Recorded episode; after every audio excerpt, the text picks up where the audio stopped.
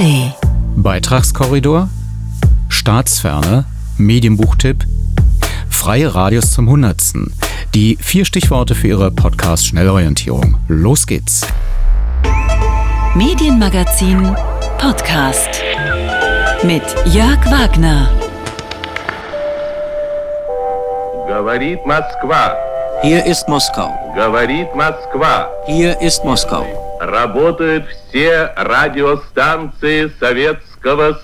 Es senden alle Rundfunkstationen der Sowjetunion.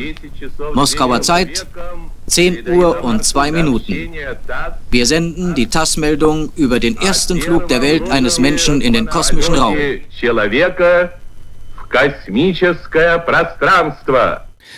Das Radio ist immer dabei und wenn sich Radiostationen zusammenschalten, wie hier im Tonbeispiel 1961, gibt es immer ein besonderes Ereignis zu transportieren. Letzte Woche bei der Zusammenschaltung der RBB-Radiowellen war es im Haus des Rundfunks die 100 Jahre Radioshow im großen Sendesaal.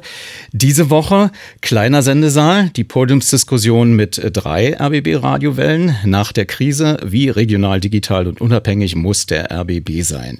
Ich habe für Sie zu diesem Thema noch Interviews nach der Diskussion geführt. Außerdem in dieser Medienmagazin-Ausgabe vom 21. Oktober 2023 Beitragskorridor. Das ist ein neuer Vorschlag zur Rundfunkfinanzierung des öffentlich-rechtlichen Systems. Buchmesse, Impact der Digitalisierung auf die Gesellschaft und Empfehlungen zum 100. Geburtstag des Radios. Und das natürlich wie immer Vom Mund zum Ohr auf dem Strahle der elektrischen Kraft. Stop me, oh, oh, oh, stop me. Stop me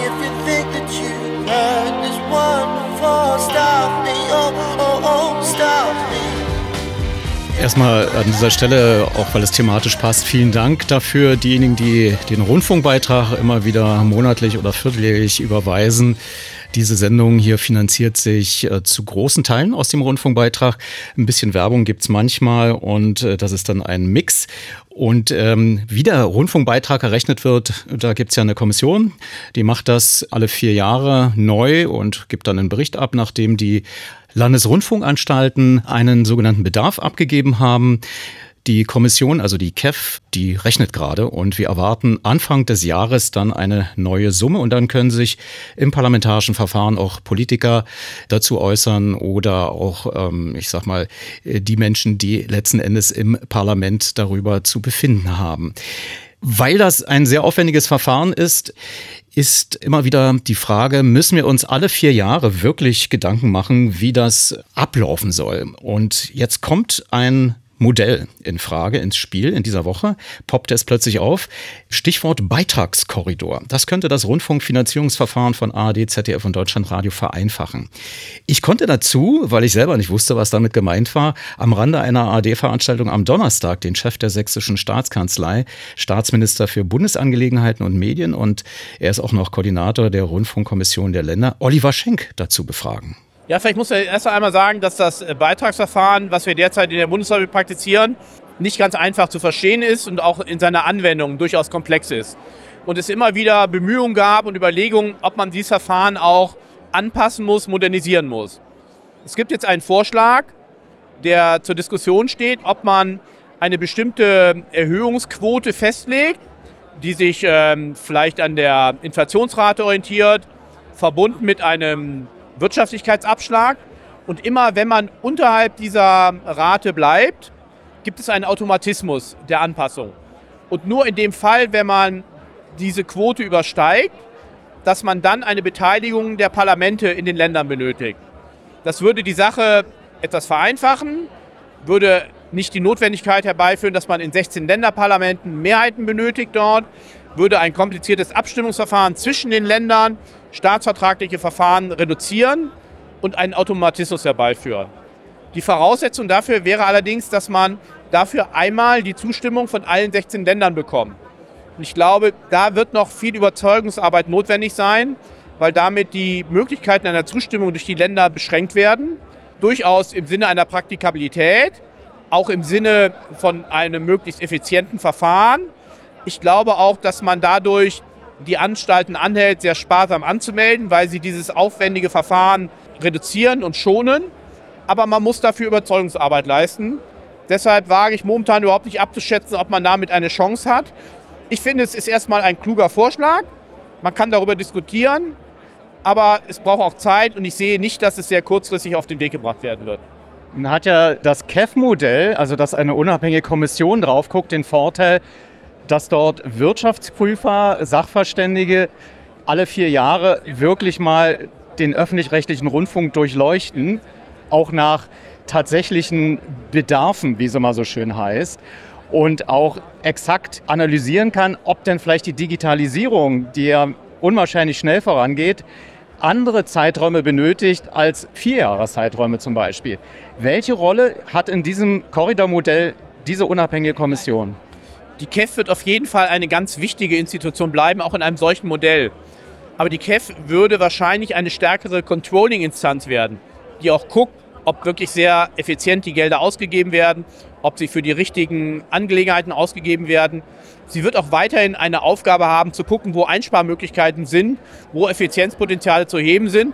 Und sie wird auch weiterhin in einem solchen Modell Empfehlungen abgeben an die Politik, die diese dann umsetzen könnte in Staatsverträgen. Wer würde denn diesen Korridorstreifen überhaupt festlegen? Das ist eine ähm, Frage, die sich dann in erster Linie an die Politik richten würde, weil ein solches Verfahren müsste staatsvertraglich geregelt werden. Und ähm, dazu gilt es, einen Korridor festzulegen. Dafür könnte sagen eine, eine Indexierung anhand einer Inflationsrate herangezogen werden, minus eines Wirtschaftlichkeitsabschlags, weil man sagt, es gibt immer auch Effizienzen zu heben dort. Und damit würde man einen Korridor beschreiben, innerhalb dessen man sich dann bewegt. Aber ist das nicht schon wieder zu viel Macht für die Politik, die ja den Vorschlag der KEF nur ablehnen darf oder annehmen kann?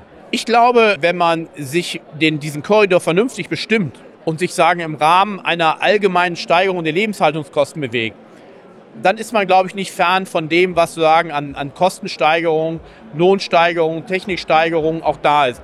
Wenn man das verbindet auch noch mit einem Abschlag schafft man auch immer einen Anreiz zu effizienten Arbeiten in einem System, was beitragsfinanziert ist. Das muss man sagen. Es ist kein System, was sagen in einem privaten Wettbewerb steht, wo der Markt auf Effizienz dringt, sondern man braucht einen externen Faktor, der auf Effizienz dringt.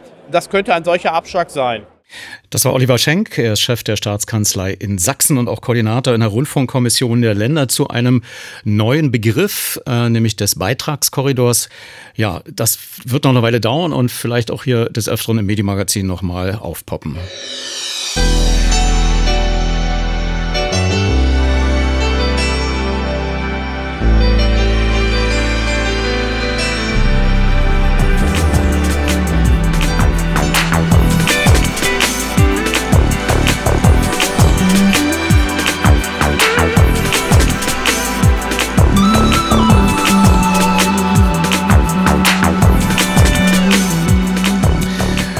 Nach der Krise, wie regional, digital und unabhängig muss der RBB sein? Das war eine Diskussion in dieser Woche zusammengeschaltet, sogar mit einem Videostream, den Sie unter RBB24 auch nochmal abrufen können. Oder Sie warten auf den Podcast, da packe ich dann diese Diskussion als Audiospur rein. Der Anlass der Diskussion war die Einschätzung in der RBB-Geschäftsführung und bei den Personalvertretungen, dass die Überarbeitung des RBB-Staatsvertrags die verfassungsrechtlich garantierte Staatsvertrags Staatsferne des RBB beschädigen würde. In mehreren Punkten, ich will nur mal einige nennen. Das Intendantinnenprinzip, also die Ein-Personen-Leitung an der Spitze soll durch ein Direktorium wie bei Radio Bremen ersetzt werden oder zumindest so ähnlich. Und Verantwortung geteilt, damit auch Machtmissbrauch verhindert wird. Es soll äh, zwei Landesbeauftragte geben, die jeweils unterhalb der Programmdirektoren das Programm für Berlin und Brandenburg separat koordinieren, gewählt vom Rundfunkrat, um dafür zu sorgen, dass es keine Schieflage in den beiden Berichtsgebieten gibt. Dann gibt es Pflichtminuten für Brandenburg und Berlin. Da sollen täglich von 30 auf 60 Minuten Auseinanderschaltungen sein zur Stärkung der Regionalität. Vorgeschrieben wird auch ein neuer Standort in Brandenburg an der Havel. 90 Minuten Werbung maximal am Tag. Das ähm, ist eine Forderung des VNet wie beim Norddeutschen Rundfunk. Da sieht man im RBB, ähm, das sieht man da also nicht nur als Eingriff in die Programm- und Verwaltung Gestaltungsautonomie, sondern auch als Verstärkung der Bürokratie und rechnet zudem aus, dass die Umsetzung 7,5 Millionen Euro im Jahr zusätzlich kosten würde. Da der RBB bisher nur eine schriftliche Stellungnahme abgeben durfte und äh, lediglich eine kurze Gelegenheit bekam, im Brandenburger Hauptausschuss ein Statement zu äußern, versucht nun der RBB, sich aktuell über verschiedene Wege in der Öffentlichkeit Gehör zu verschaffen. Das äh, haben Sie vielleicht am Wochenanfang gesehen, sogar in der Bildzeitung, auch bei der Landespressekonferenz in Potsdam, bis hin eben zum eigenen Programm. Hören Sie jetzt einen ganz kurzen Ausschnitt aus dieser Diskussion mit Volker Wiebrecht vom RBB, Ulrike Demmer, die Intendantin, ist dabei natürlich. In der Reihenfolge geht es weiter dann auch mit Dr. Christoph Neuberger, Professor am Institut für Publizistik und Kommunikationswissenschaft der FU Berlin, Steffen Grimberg vom DJV JVBB in Berlin und Brandenburg und Leiter auch des KNA Mediendienstes. Petra Buttke werden Sie hören, Fraktionsvorsitzende und medienpolitische Sprecherin von Bündnis 90 Die Grünen im Brandenburger Landtag. Und Christian Goini, er ist Mitglied des Berliner Abgeordnetenhauses und medienpolitischer Sprecher der CDU Berlin sowie Mitglied des Rundfunkrates des RBB. Aber zuerst Volker Wiebrecht. Kurz abgefragt, Frau Demmer, ist der Rechtsrahmen stark und sicher genug, um sich frei und zielgerecht da auch zu bewegen? Naja, ich würde ja sagen, der Rechtsrahmen ist so eine Art Aufgabenheft. Da stehen Aufgaben drin. Aber gerade weil die Politik da immer hinterherhinken würde, muss sozusagen die Art und Weise, wie wir diese Aufgaben erfüllen, äh, von uns selber bestimmt und definiert werden. Und ähm, da ist in, der, in dem aktuellen Entwurf des Staatsvertrages wird sehr, sehr kleinteilig geregelt, wie wir unsere Aufgaben zu erledigen haben. Und das ist meiner Meinung nach eben nichts zukunftsfähig, obwohl ich glaube, dass wir uns einig sind in der gemeinsamen Aufgabe, nämlich regionales Programm zu machen für alle Generationen und dabei natürlich transparent und wirksam kontrolliert. Eine weitere Aufgabe, die in dieses Buch geschrieben ist, ist mehr oder weniger auch der Split. Also momentan Brandenburg aktuell und die Abendschau schalten sich um 19.30 Uhr für 30 Minuten auseinander. Da sagt jetzt unter anderem dieser Vertragsentwurf, der RBB-Staatsvertragsentwurf, ähm, der ja von den Parlamenten dann irgendwann im Laufe des nächsten Jahres verabschiedet werden können, es sei denn, es fließen noch Argumente ein, die dieser Diskussion oder anderen argumentativen Auseinandersetzungen entspringen. Da sagt er, nö, wir wollen das auf eine Stunde ausdehnen. Ist das die von Ihnen gewünschte Plattform, wo sozusagen Berlin und Brandenburg im Konsens zusammenkommt, mhm. äh, um die bewährten Werte des Öffentlich-Rechtlichen äh, zu feiern? Ich glaube ganz grundsätzlich, ähm, Stichwort äh, Rundfunkfreiheit, äh, Staatsferne und, und Programmautonomie, ähm, dass eine allgemeine Vorgabe da gereicht hätte. Das wird schon so ein bisschen auch im Vergleich jetzt mit, mit anderen Rundfunkstaatsverträgen oder Landesrundfunkgesetzen schon ein bisschen wie, wie äh, Mikromanagement, das hier stattfinden soll. Und das geht doch sehr weit und lässt ihnen eben keine Freiheit. Und ich glaube eigentlich, der Trend sollte dahin gehen, den Anstalten mehr Gestaltungsfreiheit zu geben, wobei ich ein Stück weit verstehen kann, das setzt natürlich auch einen Vertrauensvorschuss voraus und den hat man leider hier beim RBB verspielt, aber umso mehr ist es wichtig, dann eben deutlich zu machen, dass man das dann auch konsequent umsetzen will, was jetzt auch die Ausgewogenheit zwischen den Ländern angeht, indem man mit entsprechenden Plänen dann auch antritt. Ich habe ein gewisses Verständnis, dass sozusagen jetzt das Pendel auf der politischen Seite nach all dem, was hier passiert ist, äh, vielleicht ein bisschen übers Ziel hinausschießt, dass man jetzt eben tatsächlich im Mikromanagement bestimmte Sachen festschreiben will, festzurren will, um da ganz stark auf Nummer sicher zu gehen. Ich habe da persönlich jetzt gar nicht mal eine Meinung zu, ob das jetzt schon äh, die Staatsferne äh, total antastet oder die Rundfunkfreiheit als Ganzes in Gefahr ist. Ich würde das nur noch mal kleiner hängen. Ich denke, das ist vor allen Dingen unpraktikabel und führt am Ende erfahrungsgemäß im öffentlich-rechtlichen auch gerne äh, zu mehr Bürokratie, wenn am Ende für verschiedenste Entscheidungen, die heute in Redaktionen fallen können, jedes Mal der Rundfunkrat bemüht werden muss und so weiter. Das zieht Prozesse in die Länge. Da würde ich also vorwarnen. Ich möchte mal darauf hinweisen, wie eigentlich die Entwicklung dieser Geschichte ist und was wir alles jetzt nicht machen. Es war im Gespräch, den RBB aufzusplitten. Es war im Gespräch, den Berliner Teil dem NDR zuzuordnen, den Brandenburger Teil dem MDR. Es war im Gespräch, ein eigenes Landesfunkhaus in Brandenburg einzurichten. Und wenn Sie sich mal andere Länder angucken, die ja oft zusammengeschlossen sind äh, mit den Rundfunkanstalten, dann hat jedes Bundesland tatsächlich ein eigenes Landesfunkhaus.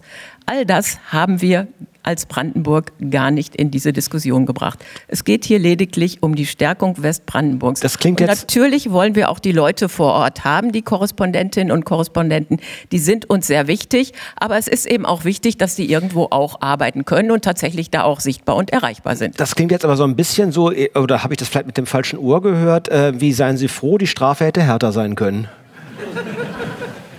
Man muss sich auch mal immer klar machen, wie Entwicklungen äh, passieren. Und von daher finde ich schon, dass man auch noch mal daran erinnern muss, wie wir an diesen Punkt gekommen sind, an dem wir jetzt hier sind. Mhm. Das, war keine, das ja. war keine, Berliner Forderung, also diese Aufsplittung in eine Zwei-Länder-Anstalt, um es nur mal klarzustellen. Nee, nee, wir, haben das, wir haben das schon verstanden. Und jetzt haben wir dann am Ende nur die Möglichkeit zu sagen, weil es ein Zwei-Länder-Staatsvertrag ist, Nehmen wir das alles so oder nehmen wir das nicht, dann haben wir gar keine Änderung im Staatsvertrag.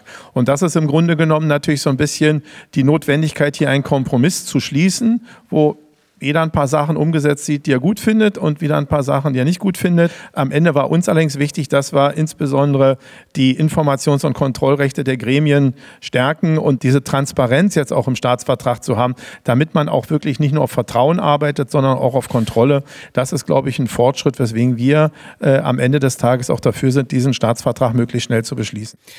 Soweit ein Ausschnitt aus der Podiumsdiskussion. Im Publikum fand ich dann noch interessante Menschen, die ich angesprochen habe, wie zum Beispiel Erhard Thomas. Er war früher WDR-Journalist, aber auch Regierungssprecher Brandenburgs unter Ministerpräsident Manfred Stolpe. Sie ist ein bisschen überzogen, selbstverständlich, was die Kontrollmechanismen angeht, soweit ich sie da gelesen habe im, im der Novellierungsstaatsvertrag. Klar war das jetzt eine Reaktion auf das, was halt beim RBB passiert ist in der Geschäftsführung, dass die Grundsatzdiskussion jetzt nochmal äh, geführt werden muss.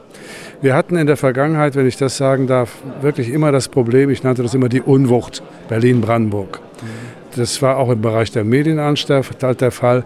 Der Sog der Metropole Berlin war immer so stark, dass Brandenburg immer ein bisschen auch von Berlin aus etwas weit weg gesehen wurde das hat sich verbreitet, das Grundgefühl in, bei den Brandenburger Zuhörern.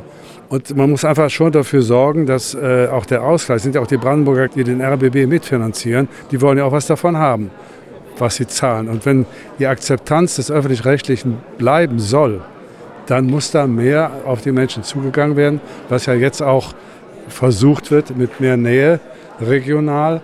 Nicht glücklich finde ich die, die Regelung mit den Landesbeauftragten, die gewählt werden sollen vom Rundfunkrat, dass eine redaktionelle Zuständigkeit für Berlin und Brandenburg regional geschaffen werden muss. Das ist sehr vernünftig, aber nicht als gewählte Figuren, sondern die müssen redaktionell etabliert werden als äh, Redaktionsleiter regional oder wie immer das dann am Ende heißt.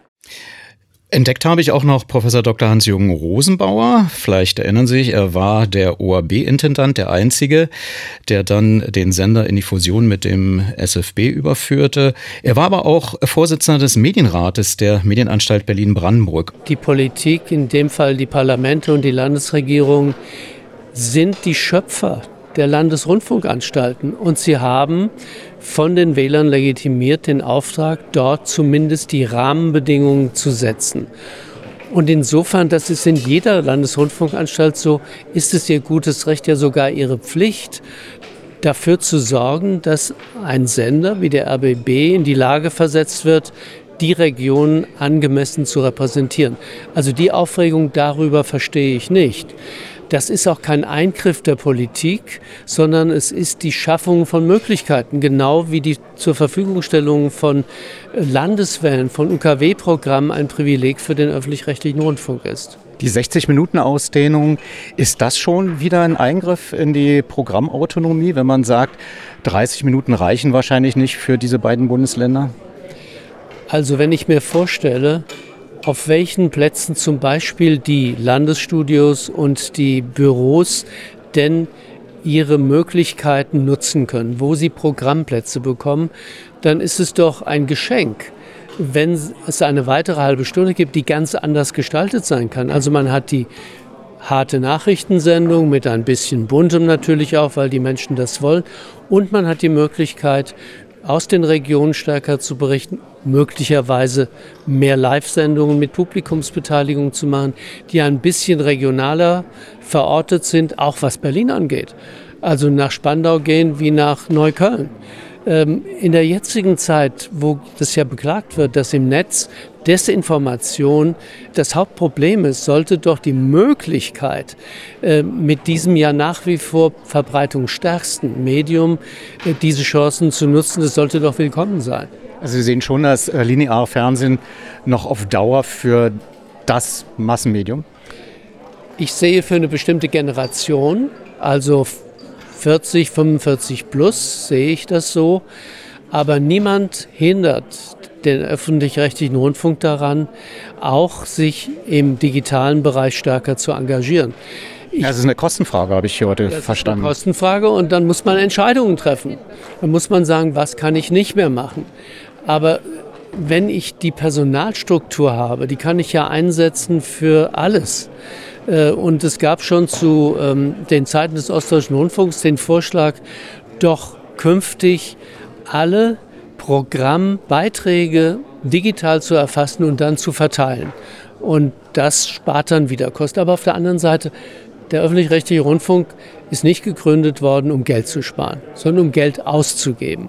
Und natürlich muss man daran arbeiten, dass die Ministerpräsidenten und Ministerpräsidentinnen das auch wieder begreifen und nicht aus politischer Opportunität heraus diesen äh, Auftrag in Frage stellen.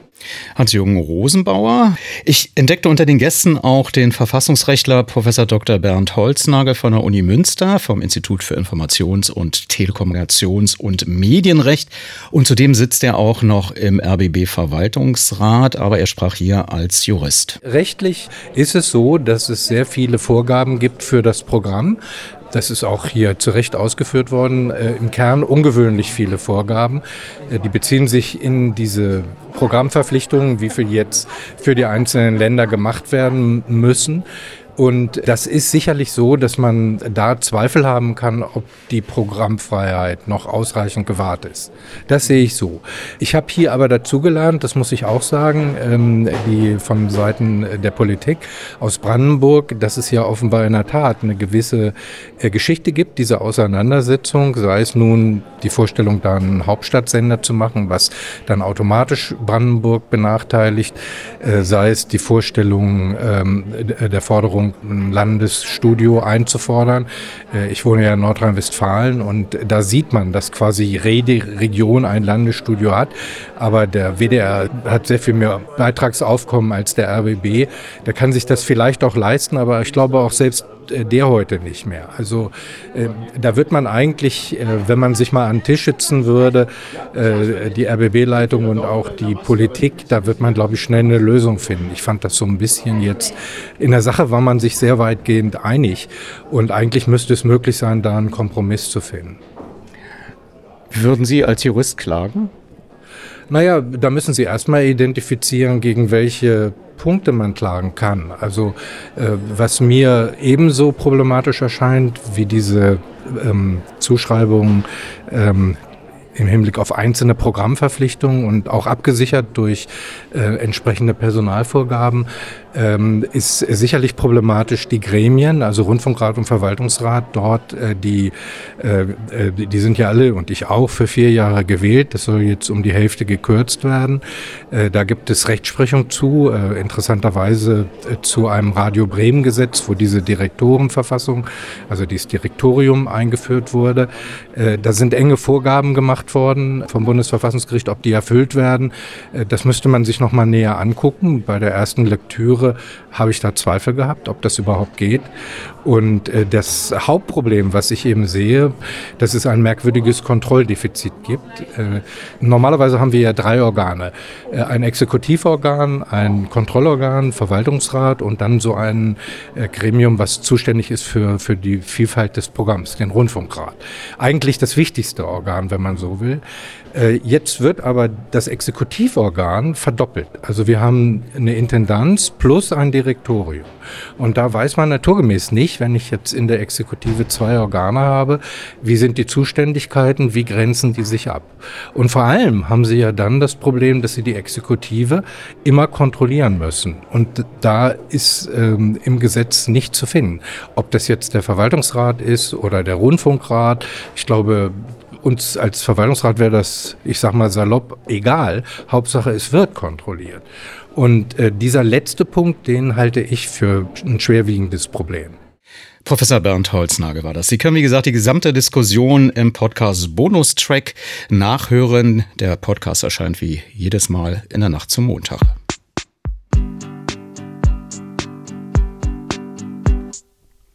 Ein Spaziergang, ein kleines Lied. Nur mal gucken, was geschieht. Keine Ölspur,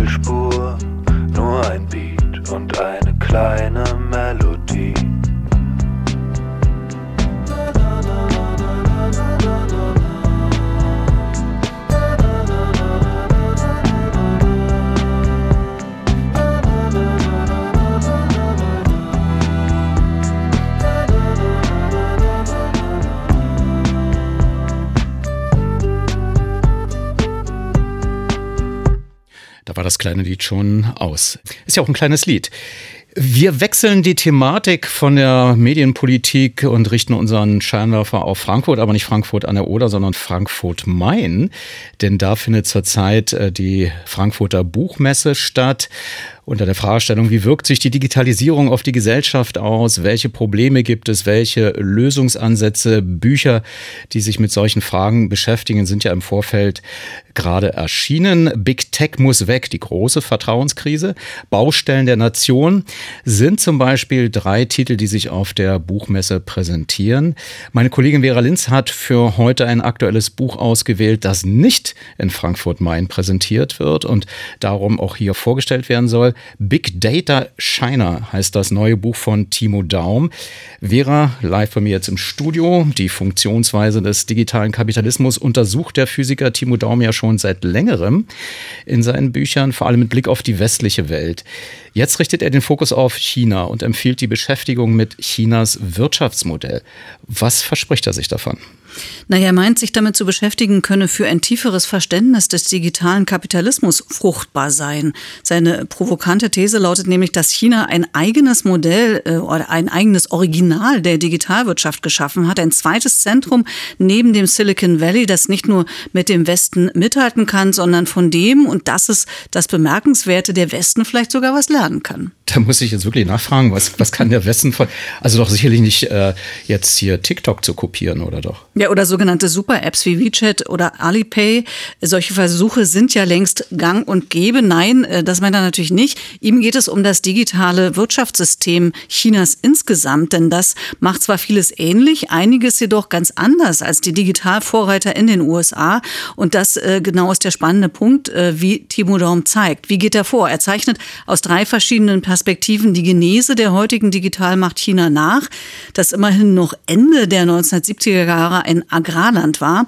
Und da sind zum einen die Digitalkonzerne wie Alibaba, Baidu oder Tencent, die lange unbehelligt vom Staat mit E-Commerce, Online-Shopping, mobilen Zahlungsmethoden, sozialen Netzwerken und Messenger-Diensten zunächst mal den inländischen Markt erobern und damit nach der Jahrtausendwende für einen rasanten Aufstieg der digitalen Ökonomie in China sorgen. Oder, nicht weniger wichtig, die Rolle der kommunistischen Partei beleuchtet er natürlich auch. Die legt schon 1978 den Grundstein für die Entstehung eines privatwirtschaftlichen Sektors in China und sie setzt auch mit ihren Digitalisierungsplänen, also mit planwirtschaftlichen Elementen, all die Jahre strategische Zielmarken für die digitale Entwicklung des Landes. Na, nun setzen ja auch äh, die westlichen Staaten Rahmenbedingungen für die digitale Entwicklung. Sieht denn Timo Daum da entscheidende Unterschiede? Genau, das äh, macht der Westen auch, da hast du recht. Äh, aber, und da kommen wir zu den Unterschieden, die er tatsächlich beschreibt. Ich nenne mal zwei. Die planwirtschaftliche Komponente ist deutlich weitreichender, entwickelt dort einen strategischen Plan für die infrastrukturelle und technologische Entwicklung gibt es so im Westen nicht. Aber auch jenseits dieser strategischen Dimensionen gibt es Unterschiede, die beleuchtet Timo Daum auch. Und da ist schon äh, beeindruckend zum Beispiel, wie rabiat die chinesische Führung im Alltagsgeschäft die Zügel in der Hand behält und die Digitalisierung strikt der Stabilität des Landes und den übergeordneten Plänen der Partei unterordnet. Spektakulär zum Beispiel die sogenannten Crackdowns, mit denen die großen Tech-Konzerne in ihren monopolistischen Streben in den letzten Jahren gestoppt wurden. Alibaba wie auch dem Fahrdienstleiter Didi Chuxing zum Beispiel hat das Milliardenverluste eingebracht. Das wird aber hingenommen und das nehmen auch die Unternehmen hin, weil am Ende eben immer die Staatsräson und die Stabilität des Landes Priorität haben. Ich, mich interessiert nochmal, was man tatsächlich lernen kann äh, aus China. Äh, das ist ja seine These. Äh, welche positiven oder vielleicht auch nachahmenswerten Aspekte sieht er denn in der Strategie Chinas? Also das Land ist ja nun wirklich nicht gerade für eine liberale Demokratie bekannt. Ja, das stimmt. Also interessant ist die Art und Weise, wie China versucht, die Balance zu schaffen zwischen Innovation und Regulierung. Dazu forschen etliche Expertinnen weltweit, äh, die er auch zitiert, also eine Vielzahl davon zitiert er im Buch, wenn er eben diese, ich sag mal, Pluspunkte des chinesischen Modells zusammenträgt. Zum Beispiel geht China viel experimenteller vor beim Aufbau von Institutionen und wenn es um die Wechselbeziehung zwischen Digitalwirtschaft und dem Staat geht. Man lässt dann erstmal die Konzerne machen und dann guckt man, was man behalten will. Alibaba zum Beispiel hat ein digitales Finanzsystem geschaffen, weil es eben noch gar keins gab. Der Staat hat das Unternehmen gewähren lassen und hat sich dann auf die geschaffene Infrastruktur aufgesetzt und sie dann eben so reguliert formuliert, wie es ähm, dem Staat ins Konzept passte. Was auch interessant ist, man hat es geschafft, in dem planwirtschaftlichen Rahmen kapitalistische Dynamiken zu initiieren, also dass eine Dynamik trotzdem eben erhalten bleibt, trotz des Rahmens. Und das zeigt sich in einer Vielzahl von Produktinnovationen. Vier der fünf am meisten heruntergeladenen Apps in den USA sind chinesisch. Ich weiß nicht, ob du das wusstest, Jörg. Nee. Ich bin noch nicht mal bei TikTok, woher soll ich das wissen? Dann investiert China auch deutlich mehr in den Digitalsektor als andere Länder und interessant schon auch für uns, anders als der Westen ist man in der Lage, die großen Digitalkonzerne zu bändigen. Die Folgen sind auch offenbar mitunter nicht so negativ, wie wir das hier im Westen wahrnehmen oder vermuten. Zum Beispiel würden durchaus individuelle Rechte gestärkt, etwa beim Umgang mit Daten. Man ist da sehr konsequent im Eingriff, wenn es um Datenschutz geht, die, den Regeln die Behörden nach dem Vorbild der europäischen DSGVO. Aber das würde wohl auch zu mehr äh, Freiheit führen. Und auch äh, durch die Digitalisierung ist eine eigene chinesische Öffentlichkeit entstanden, in der es durchaus Spielräume für die Kommunikation gibt, so das Fazit vieler Expertinnen.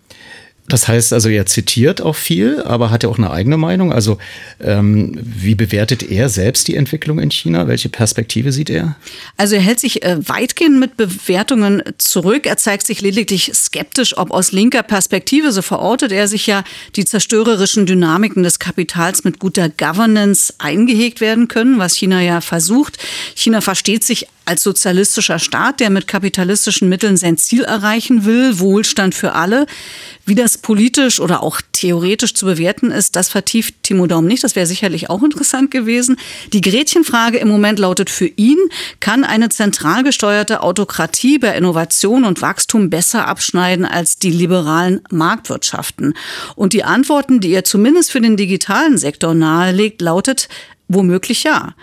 Und das finde ich angesichts der Krise, in der sich die liberale Demokratie befindet, angesichts auch der Angst vor den Auswirkungen von KI, eine spannende Perspektive, die er da mit seiner sehr guten und sehr faktenreichen Recherche aufmacht. Ja, manchmal ist eine kurze Befehlskette wahrscheinlich einfacher, als wenn man das nochmal ausdiskutiert und dann auch den Markteintritt damit verpasst. Also es gibt einen zeitlichen Vorsprung mitunter, wenn einfach nur was angeordnet wird. Das äh, könnte ich mir so vorstellen, oder? Es gibt einfach auch Prioritäten, äh, was man durchgesetzt haben will. Und da kann man durchaus sagen, dass man den Eindruck hat, dass sich die, ähm, zum Beispiel die EU, trotz ihrer Gesetzgebung, die sie ja macht, immer noch ziemlich viel auf, dem, auf der Nase rumtanzen lässt von den großen Tech-Konzernen. Das macht China zum Beispiel nicht. Okay, dann sage ich jetzt nochmal den Titel des Buches Big Data China von Timo Daum. Technologie, Politik, Regulierung. Im Mandelbaum Verlag erschienen, Wien 2023, sogar vor kurzem erst. Ne? 190 Seiten, 20 Euro. Wahrscheinlich gibt es also noch als äh, E-Book. Vielen Dank. Ganz frisch erschienen also.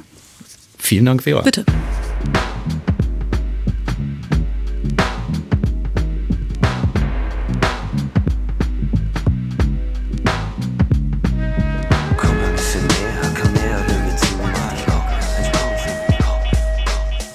Achtung, Achtung, Achtung. Im Herbst wird das Medium Radio in Deutschland 100 Jahre alt werden. Denn am 29. Oktober 1923, da startete der erste reguläre Rundfunkbetrieb. Wir werden uns mit der häufig verdrängten politischen Dimension des Mediums auseinandersetzen. Denn 100 Jahre Radio, das sind 100 Jahre politische Kämpfe um das Medium Radio. Und auch 100 Jahre emanzipatorische Kritik am bestehenden Radio. Radio Dreieckland.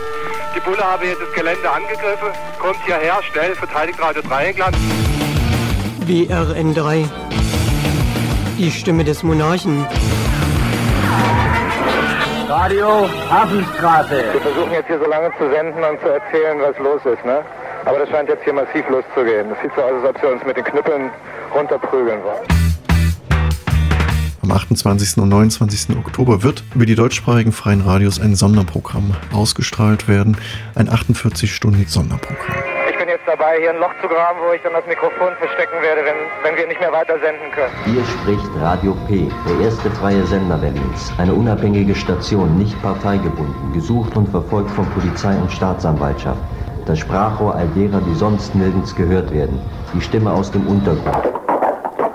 Hier ist Radio Zebra. Mit Radio Hafenstraße sind wir in der Lage, das Meinungsmonopol zu durchbrechen. Schaltet eure Radios ein, schaltet sie auf Empfang, spitzt eure Ohren, richtet eure Antennen, erzählt es anderen weiter. Wettet Radio Sudelquelle.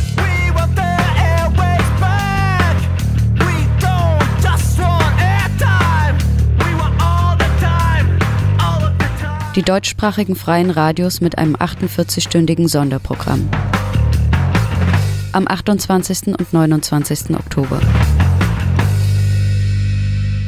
Das habe ich doch sehr gern weitergegeben. Merken sich also das nächste Wochenende. Da ist zufälligerweise auch noch 100 Jahre Radiogeburtstag, auch mit Radio 1, aber dazu gleich. Ich sage Ihnen nochmal, wo Sie genaueres erfahren können. anderesradio.de anderesradio.de. Da erfahren Sie, wie die freien Radios den Geburtstag begehen. Im Studio jetzt äh, live Rainer Sucko vom Funkerberg, Welle 370. Machst du eigentlich im Wortsinn der eben gehörten freien Radios freies Radio? Also wir machen ja Mittelwellenradio im Museum und ich würde es eher als Museumsradio bezeichnen, wobei wir uns natürlich inhaltlich auch sehr frei fühlen. Und äh, ich habe mich äh, auch mal auf eine Reise begeben äh, durch die freien Radios. Also du hast sozusagen die, die Skala, so wie man es früher kannte, mit dem Drehkondensator beim Fernsehen sagt man zappen, wie sagt man es beim Radio eigentlich? Äh, durchgescrollt vielleicht. Durchgenudelt, nein, Genau. weiß auch nicht. Aber wir haben ja den großen, wir haben ja den äh, positiven Umstand, dass wir auf den Verbreitungswegen DRB Plus die Kanäle quasi gebündelt haben. Das heißt, ich war auf beiden Kanälen unterwegs und habe einfach äh, mitgeschnitten, was ich höre. Und ich würde vorschlagen, da hören wir erstmal rein. Hier ist Radio Ginseng. Es ist 8.30 Uhr. Das Morgenmagazin. Herzlich willkommen. Aufstehen. Hinlegen. Radio Korax hören. Herzlich willkommen im Sportstudio von Radio Ginseng mit Natalia. Wir laden Sie wieder ein, den Tag mit etwas Bewegung zu beginnen. Es ist Donnerstag 6 Uhr. Hier ist Pi Radio und Radio Woltersdorf auf UKW 88,4 in Berlin und 90,7 in Potsdam. Oder ganz neu auf DAB Plus in Berlin und Brandenburg.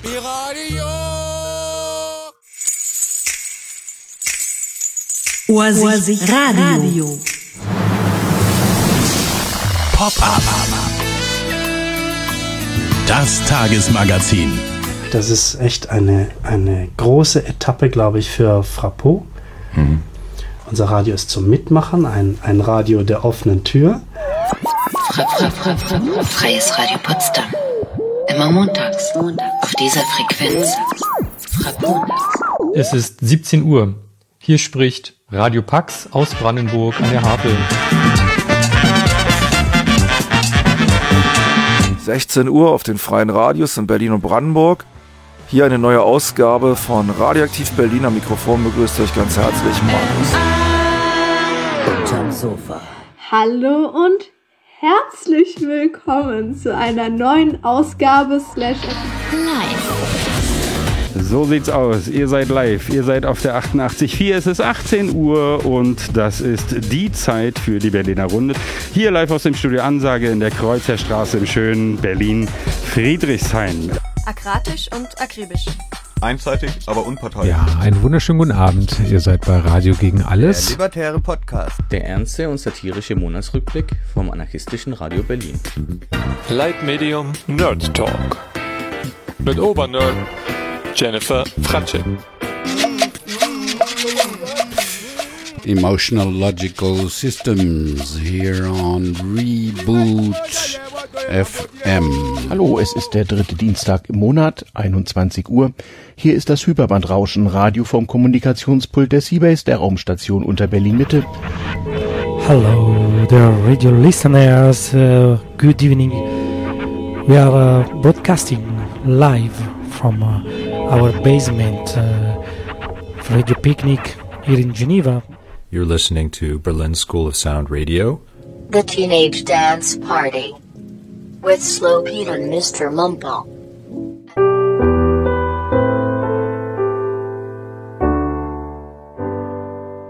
Nagranie, Polski, auch hier sind Musik und Text wieder aus dem Verflechtungsraum. Die Gedanken sind frei. Wer kann sie erraten? Sie fliehen vorbei. Wie nächtlich der Schatten. Einen wunderschönen Abend hier bei Sachzwang FM. Ein Mensch kann sie wissen. Kein Jäger erschießen. Literatur live erleben. Hier beim Freien Bürgerradio Sofort. Mit Buchempfehlungen und kurzen Leseproben. Es bleibt dabei. Die Gedanken sind frei. Zündet eine Kerze an und entspannt euch. Freies Bürgerradio Slupfurt in Frankfurt an der Oder. Und egal, ob die Institution Morgenmagazin von Radio Korax oder Nachrichten aus der Tierwelt, ob der morgendliche Sport auf Radio Gingseng oder ein Podcast der Rosa-Luxemburg-Schule, die freien Radios in Berlin und Brandenburg senden, wie sie heißen, frei. Sie sind frei in der Gestaltung ihres Programmablaufes, ihrer Inhalte, ihrer Formate. Sie sind frei in der akustischen Gestaltung und sie klingen manchmal in den Ohren unserer Format-Radiohörer durchaus gewöhnungsbedürftig. Dank einer Förderung der Medienanstalt Berlin-Brandenburg sind die freien Radios aktuell auch frei von Übertragungskosten für die terrestrische Verbreitung. Und ich habe eine Woche lang äh, den Übertragungen auf den Kanälen 12D und 7B äh, habe ich die verfolgt und bin beeindruckt, muss ich sagen, auch von der Vielfalt in, in irgendeiner Form. Denn es gibt wirklich Programme mit fester Struktur und scheinbares Programmchaos hintereinander. Es gibt Sendungen, die man, wo man nach 30 Minuten eigentlich nicht weiß, wer die Protagonisten sind und es ist trotzdem irgendwie interessant und es gibt wunderbare Hörstücke, witzig präsentiertes Wissen und vor allem wirklich jede Menge Musik, vor allem solche, die man kennt und solche, die man eben woanders unvorstellbar niemals hören würde. In eine Schublade kann man die freien Radios nicht ablegen. Eines ist bei allen aber wirklich gleich, sie betreiben das Medium Radio mit Ernsthaftigkeit. Man merkt, Radio, das ist ihr Ding, ihr Medium. Machst du auch was bei der Welle 370? Ja, wir machen eine kleine Sondersendung. Äh, am äh, Sonntagabend, 20 Uhr zur originalen Zeit, senden wir auf Kurzwelle auf zwei Frequenzen äh, mit 100.000 Watt, ich sag mal, in ganz Europa. Auch das Medienmagazin am 28. Oktober versucht zum Geburtstag mal aus dem äh, Regelbetrieb auszubrechen. Wir senden live aus dem kleinen Sendesaal im Haus des Rundfunks und äh, gehen die 100 Jahre mal unter dem Filter der Rundfunkfreiheit durch. Ich wusste ja gar nicht, Rainer, äh, dass die Anfänge total unpolitisch waren. Ja, das war insbesondere auch so gewollt, weil das, äh, ich sag mal so, eigentlich so ein bisschen wie eine Bedingung war für den Rundfunk. Das war ja auch eine politische Institution, die da geschaffen wurde und um keinem äh, der möglichen Protagonisten Zugriff darauf zu schaffen, äh, hat man eben gesagt, okay, wir, wir lassen den Rundfunk vorerst neutral und es war ja, die Worte waren ja, er hat, soll unterhaltenden und belehrenden Charakter haben und äh, da kam am Anfang die Politik eben gar nicht vor. Ne? Und äh, das hat man auch eine ganze Weile durchgehalten, bis dann eben äh, irgendwann mal, ähm, naja, äh, Kräfte in der Politik benutzt haben, äh, den Rundfunk benutzt haben. Ich darf an dieser Stelle verraten, dass wir nächste Woche am 28. Oktober als Geburtstagsgeschenk noch eine Stunde extra senden dürfen. Wir müssen hier gleich das Studio räumen, was wir gerne natürlich machen für Annika-Line Trost. Aber wir wechseln nächste Woche das Format. Moderieren wird die Stunde ab 19 Uhr auch aus dem kleinen Sendesaal Marco Seifert und ich darf dann mal die Rolle wechseln, meine kommentierende Meinung sagen, zusammen mit Gästen wie zum Beispiel Netzpolitikjournalist Markus Beckedahl. Sie können sich bewerben für den kleinen Sendesaal ähm, unter mitmachen.radio1.de und ähm, jetzt müssen wir erstmal kurz auf was anderes hinweisen. Der Krieg in der Ukraine dauert an, die Hamas attackiert Israel, bei uns herrscht Frieden, aber der Unmut wächst. Die Welt aus den Fugen, Wahldebakel für die Ampel, wo sind die Lösungen? Der Radio 1 Kommentatorentalk. Sonntag, 29. Oktober von 12 bis 14 Uhr im Tipi am Kanzleramt, live im Radio, im RBB Fernsehen und im Videostream. Die Welt aus den Fugen. Der Radio 1 Kommentatorentalk mit Markus Feldenkirchen vom Spiegel, Dagmar Rosenfeld von Die Welt, Hajo Schumacher von der Funke Mediengruppe, Iris Seiram aus dem ARD Hauptstadtstudio und Nikolaus Blome von RTL NTV mit satirischen Zwischentönen von Florian Schröder, moderiert von Marco Seifert. Radio 1. Für alle, die wissen, dass miteinander reden die Welt zusammenhält und natürlich nur für Erwachsene.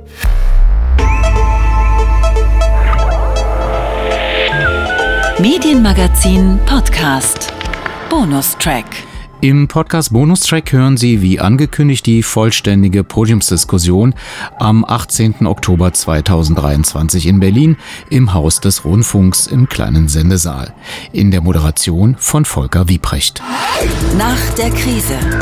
Wie regional, digital und unabhängig muss der RBB sein? Eine Diskussion über die Zukunft des öffentlich-rechtlichen Rundfunk Berlin-Brandenburg. Mit Volker Wiebrecht. Einen schönen guten Abend, meine sehr verehrten Damen und Herren. Herzlich willkommen hier im kleinen Sendesaal des RBB. Hallo. Sehr freundlich. Dankeschön. Nach der Krise, wie regional, digital und unabhängig muss der RBB sein? Das ist erstmal eine sachlich gestellte Frage, die wir heute Abend zu beantworten trachten. Ich freue mich, die Hörerinnen und Hörer von Radio 1, RBB Kultur, RBB 24 Inforadio und die User von RBB 24 begrüßen zu dürfen. Schön, dass Sie uns Ihre Aufmerksamkeit schenken. Willkommen auch Ihnen hier im Saal. Ich sehe eine Menge Kollegen, interessierte Öffentlichkeit, Journalisten, fremde Freunde, aber prinzipiell blicke ich in aufgeschlossene Gesichter. Das freut uns. Da bauen wir drauf und da setzen wir auch an. Nach der Krise beginnt unser Titel und ich muss, das werden Sie gleich am Ende verstehen, ein bisschen weiter ausholen, ein Stück weit auch, um mich frei zu schwimmen. Nach der Krise, es gibt Anlass, allein den Titel schon zumindest anzuzweifeln, muss es nicht eigentlich viel mehr heißen, in der Krise. Die hier im Haus des RBB eigenhändig verzapften generellen Aufreger, von denen Sie alle Kenntnis genommen haben und die seit über einem Jahr uns hier um die Ohren fliegen, werden flankiert von einer nahezu europaweiten Tendenz, die Arbeit öffentlich-rechtlicher Anstalten nicht nur zu kritisieren, sondern auch grundlegend in Frage zu stellen. Das erhöht, obwohl heute Abend kein Thema, trotzdem merkbar den Druck im Kessel. Das ist jedenfalls meine Beobachtung. Immerhin, anders als in Frankreich und England, wird das System beitragsfinanzierter Unabhängigkeit hierzulande auf demokratisch legitimierter Entscheidungsebene größtenteils nicht in Frage gestellt, aber eben doch mit immer lauter werdenden Stimmen, die gerne auch rechts auftauchen und sagen, das muss sich ändern. Also jeden Tag dokumentiert unter anderem auch in der Bildzeitung, da ist immer von Zwangsgebühren die Rede und wie Zwang konnotiert ist, muss ich Ihnen glaube ich nicht erklären. Wir hier im Haus bieten also neben der sorgfältig selbst frei präparierten Angriffsfläche, die wir geliefert haben, auch als Teil des Ganzen anders erprobte und bewährte gesellschaftliche Konstrukte in Frage zu stellen. Auch das gehört zur leicht gereizten Stimmungslage gerade. Und soweit meine Einschätzung, und ich betone bewusst meine Einschätzung, also Meinung, äh, damit Sie mir zu Recht vorwerfen können, nicht völlig neutral zu sein. Ist nicht ganz so, denn ich gehe in diesem Haus seit 40 Jahren ein und aus. Das hier waren die Anfänge meiner Karriere und ich muss sagen, es ist wie eine Hydrokultur hier. Sehr viele Steine, aber auch ein bisschen Wasser. Trotzdem gedeiht man insgesamt sehr gut, wenn man lange noch dabei ist. So. Auch die Karriere unserer Intendantin hat hier angefangen vor 20 Jahren. Das gehört auch zur Transparenz. Frau Demmer und ich kennen uns also schon eine ganze Weile. Und von daher äh, bin ich auch da ein wenig befangen, aber zumindest darf ich auf einen Punkt noch hinweisen. Äh, wenn man hier in diesem Haus in die obersten Etagen einzieht, hat man von vornherein weniger Freunde in den unteren Etagen. In den letzten Jahren hat sich das zumindest äh, mehr und mehr etabliert. Ich will damit freundlicher sagen, was in den letzten Monaten an Intransparenz, Kontrollverlust und Verschwendungssucht tatsächlich als Vorwurf im Raum stand. Das ist auch und gerade durch die Journalistinnen und Journalisten des RBB mit aufgeklärt worden. Und ähm, dazu gehört auch, dass diese Veranstaltung redaktionell unabhängig vorbereitet wurde. Also es gibt niemanden, der bei mir angerufen hat und sagt, machen Sie mal so und fragen Sie mal das. Just saying, für alle, die den Grundverdacht haben. So, ich vertraue also Ihrem kritischen Sachverstand. Der wird auch heute noch im Laufe des Abends hier und da mal gebraucht. Gerne aber ein bisschen später, 45 Minuten, geben Sie uns bitte, um auf der Bühne warm zu werden. Und wir, das sind, und jetzt kommen wir endlich zu den Protagonistinnen, die heute Rede und Antwort stehen und sich ebenso verbindlich wie freundlich, aber inhaltlich wahrscheinlich kontrovers miteinander ins Benehmen setzen dürfen. Ich darf Ihnen vorstellen, Petra Butke. Zu meiner Seite die Fraktionsvorsitzende und medienpolitische Sprecherin von Bündnis 90 Die Grünen im Land Brandenburger Landtag. Sie ist auch Vorsitzende Vorsitzende des RBB-Untersuchungsausschusses. Das spielt aber keine Rolle, weil es ein laufendes Verfahren ist und darüber können wir nicht reden. Garantiert aber auch gleichzeitig, dass sie mit den Geflogenheiten des Hauses bestens vertraut ist und wir freuen uns, dass sie da ist. Herzlich willkommen. Ich grüße Sie. So. So, normalerweise hat man ja 100 Tage Schonfrist. Äh, Frau Demmer, bei Ihnen sind es genau 49. Immerhin. Es ist ein anstrengender Anfang gewesen. Die neue Intendantin des RBB, Ulrike Demmer. Herzlich willkommen, dass Sie da sind. Und Herr Gorni, damit Sie nachher, wenn Sie hier in den Raum stürmen und sagen, Entschuldigung, wir wissen, Sie sind im Stau, Sie bemühen sich, Sie sind Sprecher für Haushalt und Medienpolitik der CDU und demnächst wahrscheinlich auch dafür, dass die Kantstraße wieder frei wird. Also, weil Herr Gorni ist noch nicht da. Äh, das wird sich in 30 Minuten aber hoffentlich dann ändern, spätestens. Ich begrüße Steffen Grimberg, er ist Landesvorsitzender des Deutschen Journalistenverbandes in Berlin und Brandenburg und auch dazu gehört Transparenz, quasi auch mein Chef, in dem Verband bin ich auch. Nicht, dass es heißt, aber Sie kennen den doch, ich kenne ihn. Hallo, Herr Grimberg. Und so, dann habe ich noch bei uns, sehr zu unserer großen Freude, die Wissenschaft. Professor Christoph Neuberger arbeitet am Institut für Publizistik und Kommunikationswissenschaften der FU, vor allem zum Thema Digitalisierung und Partizipation. Er ist auch wissenschaftlicher geschäftsführender Direktor des Weizenbaum-Instituts für vernetzte Gesellschaft. Reich an Titeln, reich an Kenntnis und groß ist die Freude, dass Sie da sind. Hallo, herzlich willkommen. Ich muss auch der guten Ordnung halber noch anfügen, dass wir auch die Länderchefs gefragt haben. Und da bin ich mit meiner Eloge jetzt auch am Ende. Aber die Länderchefs sagten, nee, macht ihr mal schön selber, was auch immer der Grund war. Aber das ist jetzt gerade nicht der Zeitpunkt, als Länderchef sich diese Debatte einzubinden. Ich habe ja schon angefangen mit äh, meinem Anfang hier in diesem Haus. Als ich damals beim SFB Kinderfunkmoderator war, gab es weder Handys, äh, noch war es in irgendeiner Art und Weise vorstellbar, dass man Mail schreibt oder aber privates Fernsehen guckt. Ich will da auch jetzt nicht, äh, ob er erzählt von früher geben, sondern will nur darauf hinweisen, dass die Leistungsfähigkeit und Anpassungsfähigkeit des öffentlichen Rundfunks jedenfalls mir immer transparent vor Augen stand. Trotzdem, Herr Professor Neuberger, sehe ich natürlich, äh, dass die Digitalisierung disruptiver, wie angekündigt, aber trotzdem mindestens zwei Aspekte mitbringt. Und da möchte ich gerade darauf hinweisen, so taste ich mich langsam vor.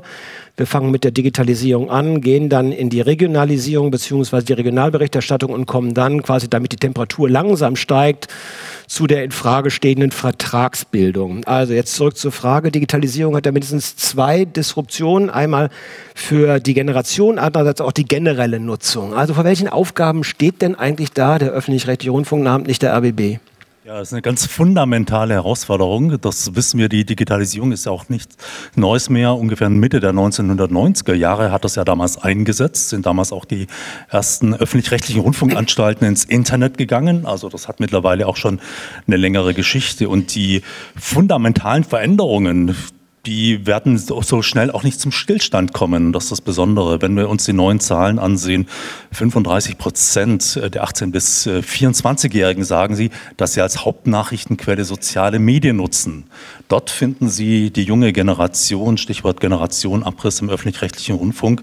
Es ist also zunächst mal der Ort, äh, wo die jungen Leute gefunden werden können. Und das wird sich natürlich weiterentwickeln. Das heißt, die Digitalisierung ist völlig unausweichlich. Wir haben in den letzten Jahren auch eine intensive Diskussion gehabt über die Schattenseiten dieser Digitalisierung, nachdem sie zunächst mal mit viel Euphorie begrüßt worden ist. Wir sprechen über Fake News, Verschwörungsmythen. Wir sprechen, sprechen über eine Verrohung der Diskurse. Wir sprechen über Hasskommentare. Es gibt also viel zu tun, um diese digitale Öffentlichkeit in die Richtung zu orientieren, wie sie im Rundfunkauftrag steht, wo die Rede ist ist von einer funktionierenden öffentlichen Meinungsbildung, wo es um Vielfalt geht, wo es um respektvollen Umgang geht wo die integrative Kraft der Öffentlichkeit genutzt werden soll. Davon finden wir leider im Moment sehr wenig. Die äh, digitale Öffentlichkeit wird von Plattformen bestimmt, äh, die nicht deshalb geschaffen wurden, um die Demokratie zu verbessern, sondern in erster Linie, um Geld zu verdienen. Deshalb hat der öffentlich-rechtliche Rundfunk da auch seinen Platz und muss sich in diese Richtung auch bewegen. Und da müssen dann, glaube ich, auch die Ressourcen und Kompetenzen gebündelt werden. Mehr als jemals zuvor sind wir Referenzgröße und aufgefordert, Referenzgröße zu sein, nämlich in dem Fakt Faktenchecks beispielsweise stattfinden. Gelingt das aus Ihrer Beobachtung, ich weiß nicht, wie dicht Sie am RBB dran sind, aber gelingt das dem RBB im digitalen Raum, diese Referenzgröße zu sein? Da würde ich weder beim RBB noch bei den anderen ARD-Anstalten oder beim öffentlich-rechtlichen Rundfunk sagen wollen, dass sie in, in, zumindest wenn man das Gesamtbild betrachtet, da Vorreiter sind. Ich glaube, das bedeutet wirklich einen fundamentalen Bruch. Es gibt einzelne Angebote, ich denke zum Beispiel an Funk, an das Jugendangebot von ARD und ZDF, wo wirklich experimentiert wird, wo man wirklich dann auch auf die Plattformen geht, bei aller Ambivalenz, äh, die damit verbunden ist, aber wo man wirklich versucht, dann auch diese Nähe auch zu finden. Ich glaube, das sind zwei Rollen, die ganz wichtig sind im, im Internet, in der digitalen Öffentlichkeit. Die sehr viel stärkere moderierende Rolle, also damit auch da wirklich die Möglichkeit besteht, Bürgerinnen und Bürger stärker zu beteiligen, allerdings unter Bedingungen, äh, wie wir sie uns eigentlich wünschen, dass es wirklich zum seriösen Austausch kommt. Da mhm. gibt es, glaube ich, noch viele Entwicklungsmöglichkeiten. Die, die, der zweite Punkt, hat, den hatten Sie schon angeschnitten. Es geht auch darum, dass die Redaktion nicht mehr nur für das zuständig sind, was sie selber produzieren, für die Qualität dessen, was diese Gatekeeper machen, sondern auch für das, was da draußen schon zu finden ist. Fact-Checking ist so ein Beispiel dafür. Mhm. Das heißt, dass man auch darüber informiert, über die Qualität, über die Falschinformation, Informationen, die dort kursieren. Allerdings durchaus auch über die positiven Seiten, die, auf die man dann eben auch aufmerksam macht. Man kann davon kuratieren sprechen. Herr Gömberg, ist das eins zu eins übertragbar auf Printmedien oder gibt es dann eben doch noch ähm, erhebliche, nennenswerte Differenzen?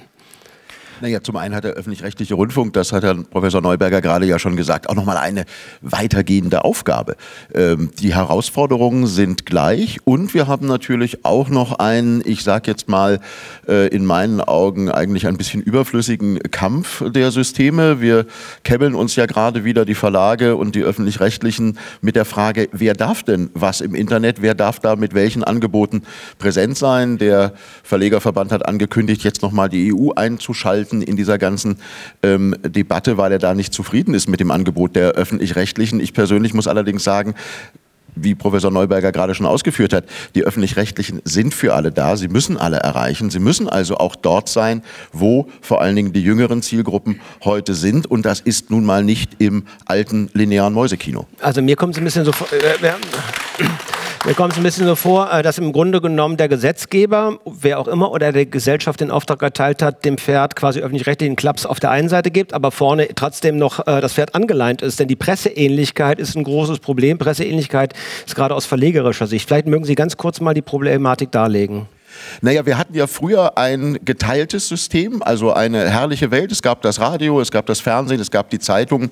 Man kam sich so gut wie nicht im, ins Gehege. Auf den Plattformen im Netz ist das heute eben anders. Die Zeitungen sind dort präsent und machen dort eben auch längst nicht mehr nur das, was heutzutage noch in einer gedruckten Zeitung zu finden ist. Sie sind auch zum Teil mit Bewegtbildangeboten äh, unterwegs, mit Audiobeiträgen. Das ist auch alles gut und richtig. Man kann sich heute ja fast jeden Zeitungsbeitrag im Netz auch vorlesen lesen lassen. Das ist unter so Stichworten wie Barrierefreiheit eine ganz wichtige und tolle Errungenschaft. Auf der anderen Seite heißt es aber, dass in den gleichen Plattformen auch die öffentlich-rechtlichen mit ihren Angeboten sind, zum Teil natürlich auch mit Angeboten in Text, weil bestimmte Sachen sich nun mal einfach zum Nachlesen lassen, besser darstellen lassen.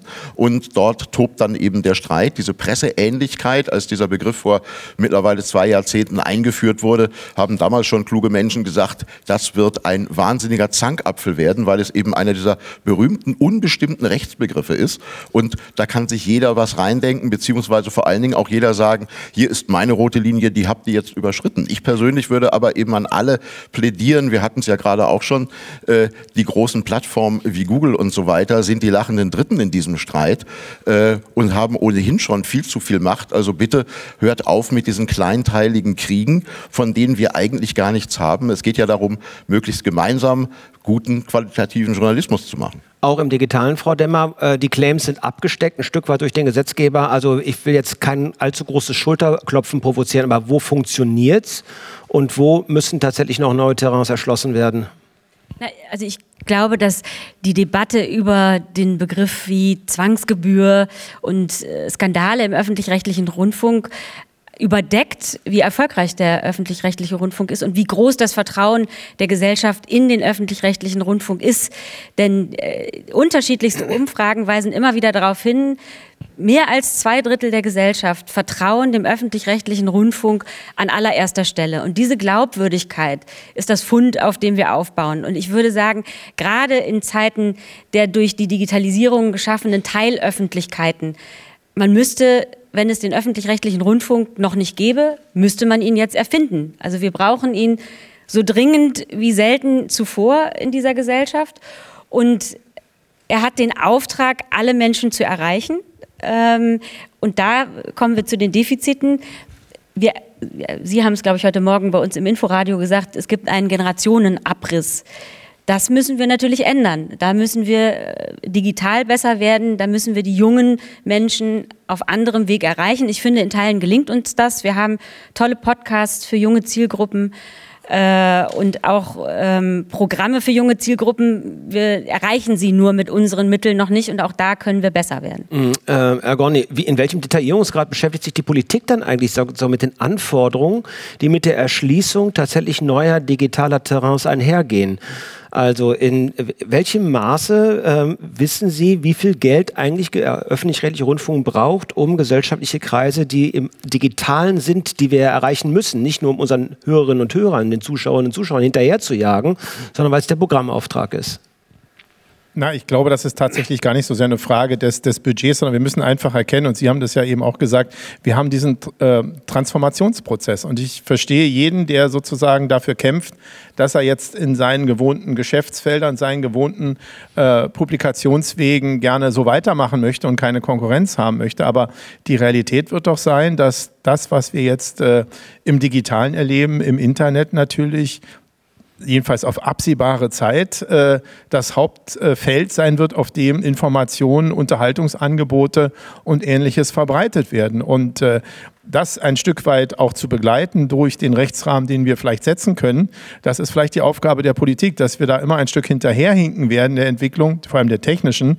Das ist, glaube ich, so. Und wenn ich äh, höre, wie zum Beispiel auch äh, private Rundfunkanbieter momentan die Situation einschätzen, also auch die, die sich mit diesem Wandel jetzt beschäftigen, die sagen, das größere Problem als der öffentlich-rechtliche Rundfunk sind zum Beispiel solche Formate wie Alexa and Friends, die nämlich selber entscheiden, welcher Sender eingeschaltet wird, wenn ich sage, spiel mal Rock'n'Roll. So, weil dann äh, wird nämlich durch eine ganz andere Systematik entschieden, welches Angebot, ob privat oder öffentlich-rechtliches äh, ich zu hören bekomme. Und derjenige, der das produziert, erfährt am Ende nicht mal, wie viel Einschaltquote er hat, was ja wiederum für Werbekunden relevant ist. Also daran sehen Sie, wie schnell diese technische Entwicklung voranschreitet. Und äh, Politik war bei solchen Sachen nie äh, Schrittmacher, sondern immer nur diejenige, die versucht hat, die Sachen am Ende ordentlich zu regeln, was auch schwierig genug ist. Kurz abgefragt, Frau Demmer, ist der Rechtsrahmen äh, stark und sicher genug, um sich frei und zielgerecht da auch zu bewegen? Naja, ich würde ja sagen, der Rechtsrahmen ist so eine Art Aufgabenheft. Da stehen Aufgaben drin. Aber gerade weil, so wie Sie sagen, die Politik da immer hinterherhinken würde, ähm, muss sozusagen die Art und Weise, wie wir diese Aufgaben erfüllen, äh, von uns selber bestimmt und definiert werden. Und ähm, da werden wir vielleicht gleich noch drauf zu sprechen kommen. Da ist in, der, in dem aktuellen Entwurf des Staatsvertrages wird sehr, sehr kleinteilig geregelt, wie wir unsere Aufgaben zu erledigen haben. Und das ist meiner Meinung nach eben nichts zukunftsfähig, obwohl ich glaube, dass wir uns einig sind in der gemeinsamen Aufgabe, nämlich ähm, regionales Programm zu machen für alle Generationen. Ähm, und dabei natürlich transparent und wirksam kontrolliert. Herr Neuberger, es gibt ja diese schöne Geschichte, träumen Roboter von elektrischen Schafen. Offensichtlich träumen Wissenschaftler aber von einer besseren medialen Welt. Also ihre geradezu äh, ja, utopistische Idee ist die von einem gepflegten Austausch, einer Plattform, auf der sich die Menschen treffen. Das ist so ein bisschen wie das alte Lagerfeuer. Als noch drei Fernsehprogramme war, da wusste man ganz genau, wer was wie gesehen hat. Aber angesichts von vorgestern war Twitter und Facebook, gestern war X und Instagram, heute Blue Sky und etliche Nischen-Apps. Also dieser Konsens, lässt sich der noch irgendwie herstellen? Ist das auch die Aufgabe des Öffentlich-Rechtlichen? Oder müssen Sie sagen, da müssen auch mal andere ran? Wir können auch nicht alles leisten. Also ich glaube nicht, dass man da kapitulieren darf, denn dort ist das Zentrum der Entwicklung. Man darf nicht sagen, das ist eine andere Welt. Ähm, man hat in den Ende der 90er Jahre auch in der Presse übrigens, aber auch im öffentlich-rechtlichen Rundfunk, die, die, die Wucht dieses Mediums total unterschätzt. Man hätte viel früher anfangen müssen, sich dorthin zu entwickeln. Jetzt hecheln die öffentlich-rechtlichen genauso wie die Presse äh, der Entwicklung hinterher. Dort findet ähm, nicht nur jetzt eine, ähm, das ist nicht nur jetzt Lifestyle und eine Jugendszene, die dort stattfindet. Nein, dort findet Politik statt. Dort findet die öffentliche Meinungsbildung statt und das steht im Zentrum des öffentlich-rechtlichen Auftrags. Und deshalb müssen sich die Rundfunkanstalten dorthin bewegen. Es ist spät genug und sie müssen dafür Konzepte entwickeln. Das ist eine, nicht nur eine Frage des Geldes, es ist auch eine Frage eines Innovationsmanagements das es, glaube ich, lange Zeit auch nicht in ausreichendem Maße gegeben hat. Die Welt funktioniert dort ganz anders. Man muss einfach Dinge testen, ausprobieren. Man hat Möglichkeiten, durch Daten sehr genau zu beobachten, wie denn bestimmte Angebote ankommen, ist im ständigen Austausch mit der eigenen Community. Das heißt, man ist ständig am Lernen, wie man sich weiterentwickeln muss. Das entspricht nicht den, den üblichen Gepflogenheiten in den klassischen Medien. Ja, Herr Grimmer, wo würden Sie denn ansetzen? Ja, ich wollte den Applaus auf keinen Fall abwirken. Bitte klatschen Sie jetzt noch mal in aller Ruhe. Danke sehr. Ja, jetzt wollen Sie nicht mehr. Sie sind, haben einen eigenen Kopf als Publikum. Das verstehe ich, nachvollziehbar. Herr Grimberg, ähm, wo würden Sie denn als erstes ansetzen, tatsächlich, um zu sagen, also ähm, das Rennen um die Vorherrschaft unter anderem eben des Wahrheitsgehaltes und des gesellschaftlichen Austausches wird gerade ausgetragen im digitalen Feld. Ähm, sehen Sie Defizite? Äh, ja, natürlich, denn ich meine, wir machen jetzt gerade schon wieder ähm, sozusagen die Diskussion von gestern. Wir haben seit diesem Jahr mit der künstlichen Intelligenz ein, ein wahnsinnig neues Thema. Wir müssen uns, glaube ich, auch damit abfinden, dass da nie ein, ich sag mal, irgendwann wieder ein Plateau erreicht werden wird, wo wir sagen, okay, jetzt war es anstrengend, aber die nächsten 30 Jahre haben wir dann wieder unsere Ruhe und können äh, mit dem, was wir jetzt mal gelernt haben, beruhigt vor uns hinwerkeln. Nein, es wird immer eine Herausforderung und ich glaube, wir brauchen da eine gewisse Attitüde, ähm, also eine Art ähm, Paradigmenwechsel, dass wir das positiv annehmen. Vielleicht sind uns da die Amerikaner mit ihrem äh, ever tried, uh, ever failed, uh, try again, fail better Ansatz, dass sie also ausprobieren, wenn sie hinfallen, sagen, okay, das war es jetzt nicht, wir versuchen es einfach ein weiteres Mal, äh, ein kleines bisschen voraus, dass wir das also, ich sag mal, äh, lustbetonter ähm, äh, in Angriff nehmen und beispielsweise jetzt bitte auch gleich die künstliche Intelligenz mit ins Boot holen und in die Diskussion holen. Denn da haben wir nochmal ganz andere Herausforderungen. Ich war gestern bei einer Veranstaltung, da hat jemand, wie ich fand, sehr plausibel gesagt, äh, liebe Freunde, wenn ihr das Mittelmaß bedient und das Gewöhnliche macht, das kann die künstliche Intelligenz, das kann Google heute schon besser. Wir brauchen eine ganz andere Exzellenz, wir brauchen da andere Herangehensweisen und da sind wir, glaube ich, in der Diskussion noch auf einem Level, wo wir sagen können, da ist der Zug noch nicht abgefahren. Wenn wir diese Diskussion jetzt lustbetont und mit guter Laune und eben nicht mit so einem verzagten Urf, das macht mir Sorgen, ich bekomme Angst, angehen, dann äh, können wir da vielleicht auch wieder ganz vorne mitspielen. Mm, also ich kann äh, zu Ihrer Beruhigung vielleicht aber auch sagen, ich habe schon oft versucht, Moderationen äh, durch die künstliche Intelligenz schreiben zu lassen. Das, äh, ich hoffe, man hat es nicht gemerkt. Ich nehme sie alle. Nein, das war ein Scherz. Also alles nur Worthülsen, die da letztlich ausgestoßen werden, äh, zu meiner großen Beruhigung. Äh, beunruhigend ist hingegen, aber das Problem haben, glaube ich, sowohl Print als auch öffentlich-rechtliche Bereiche, dass die Netzabdeckung mit digitalen Angeboten in Brandenburg, und damit sind wir dann gleich sozusagen beim Thema auch der Regionalität, äh, nicht gut funktioniert oder sagen wir mal Optimierungsbedarf in Extensio beinhaltet. Warum? Naja, wir haben zum einen nach wie vor das Problem, dass wir, und da ist Brandenburg nur ein Beispiel von vielen, äh, dass wir gerade im ländlichen Raum einfach auch keine so vernünftige Breitbandabdeckung haben, dass die Menschen wirklich die Möglichkeit haben, im Netz all das zu machen, was im Netz möglich ist. Das ist schon mal das Erste.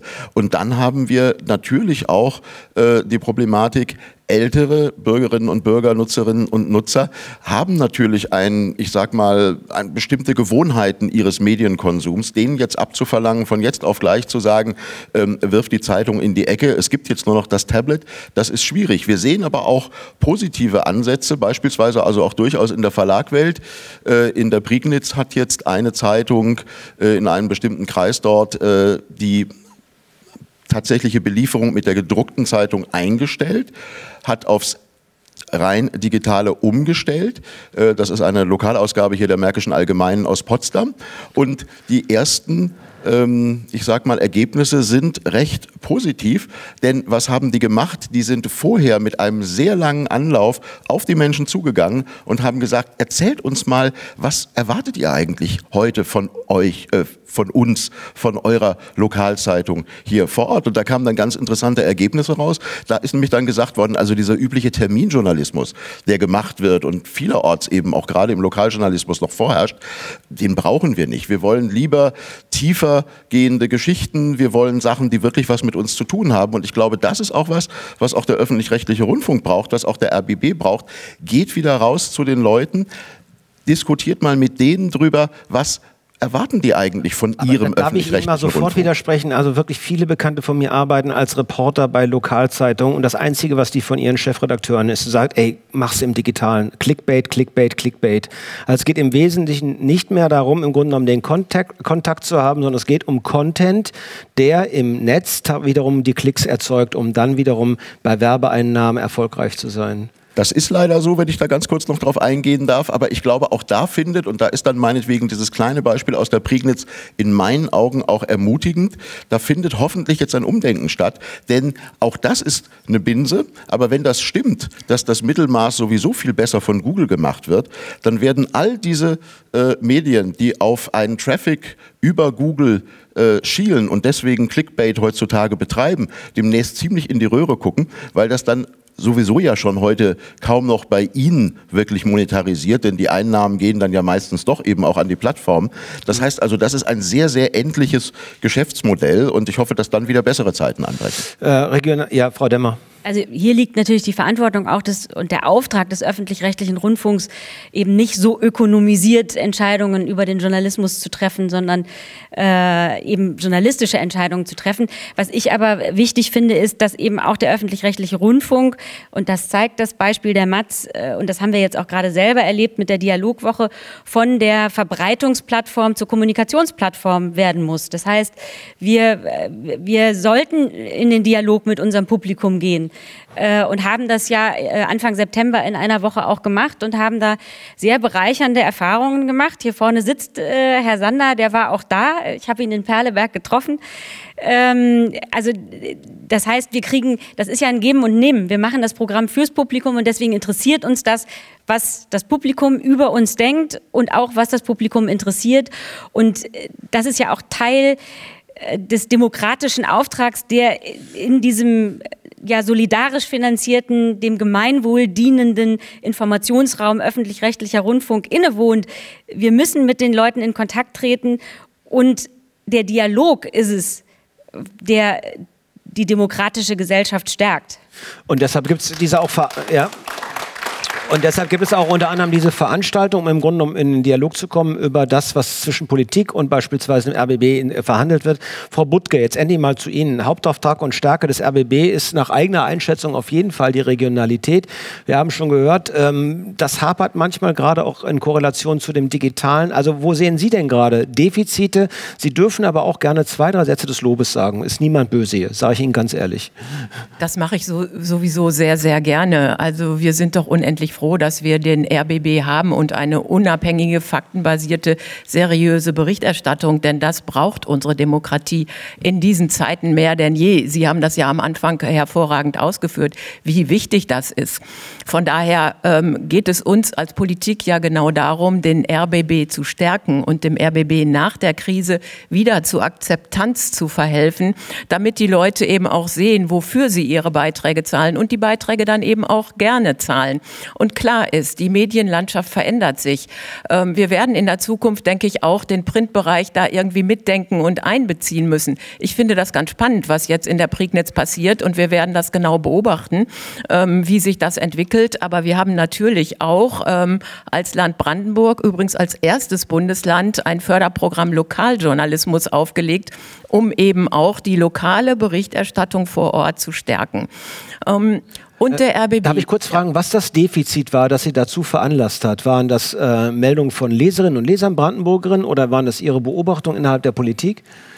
Die Stärkung der Regionalität. Wir haben wahrgenommen in den vergangenen Jahren, dass der RBB sich mehr und mehr zum Ziel gesetzt hatte, unter der alten Intendantin ein Hauptstadtsender zu werden. Und da fühlten sich viele Brandenburgerinnen und Brandenburger auf dem Weg nicht mitgenommen, weil sie natürlich fernab zum Teil von Berlin leben und möchten, dass auch ihre Region, ihre Stadt, ihr Dorf mehr im RBB vorkommt, dass darüber berichtet wird.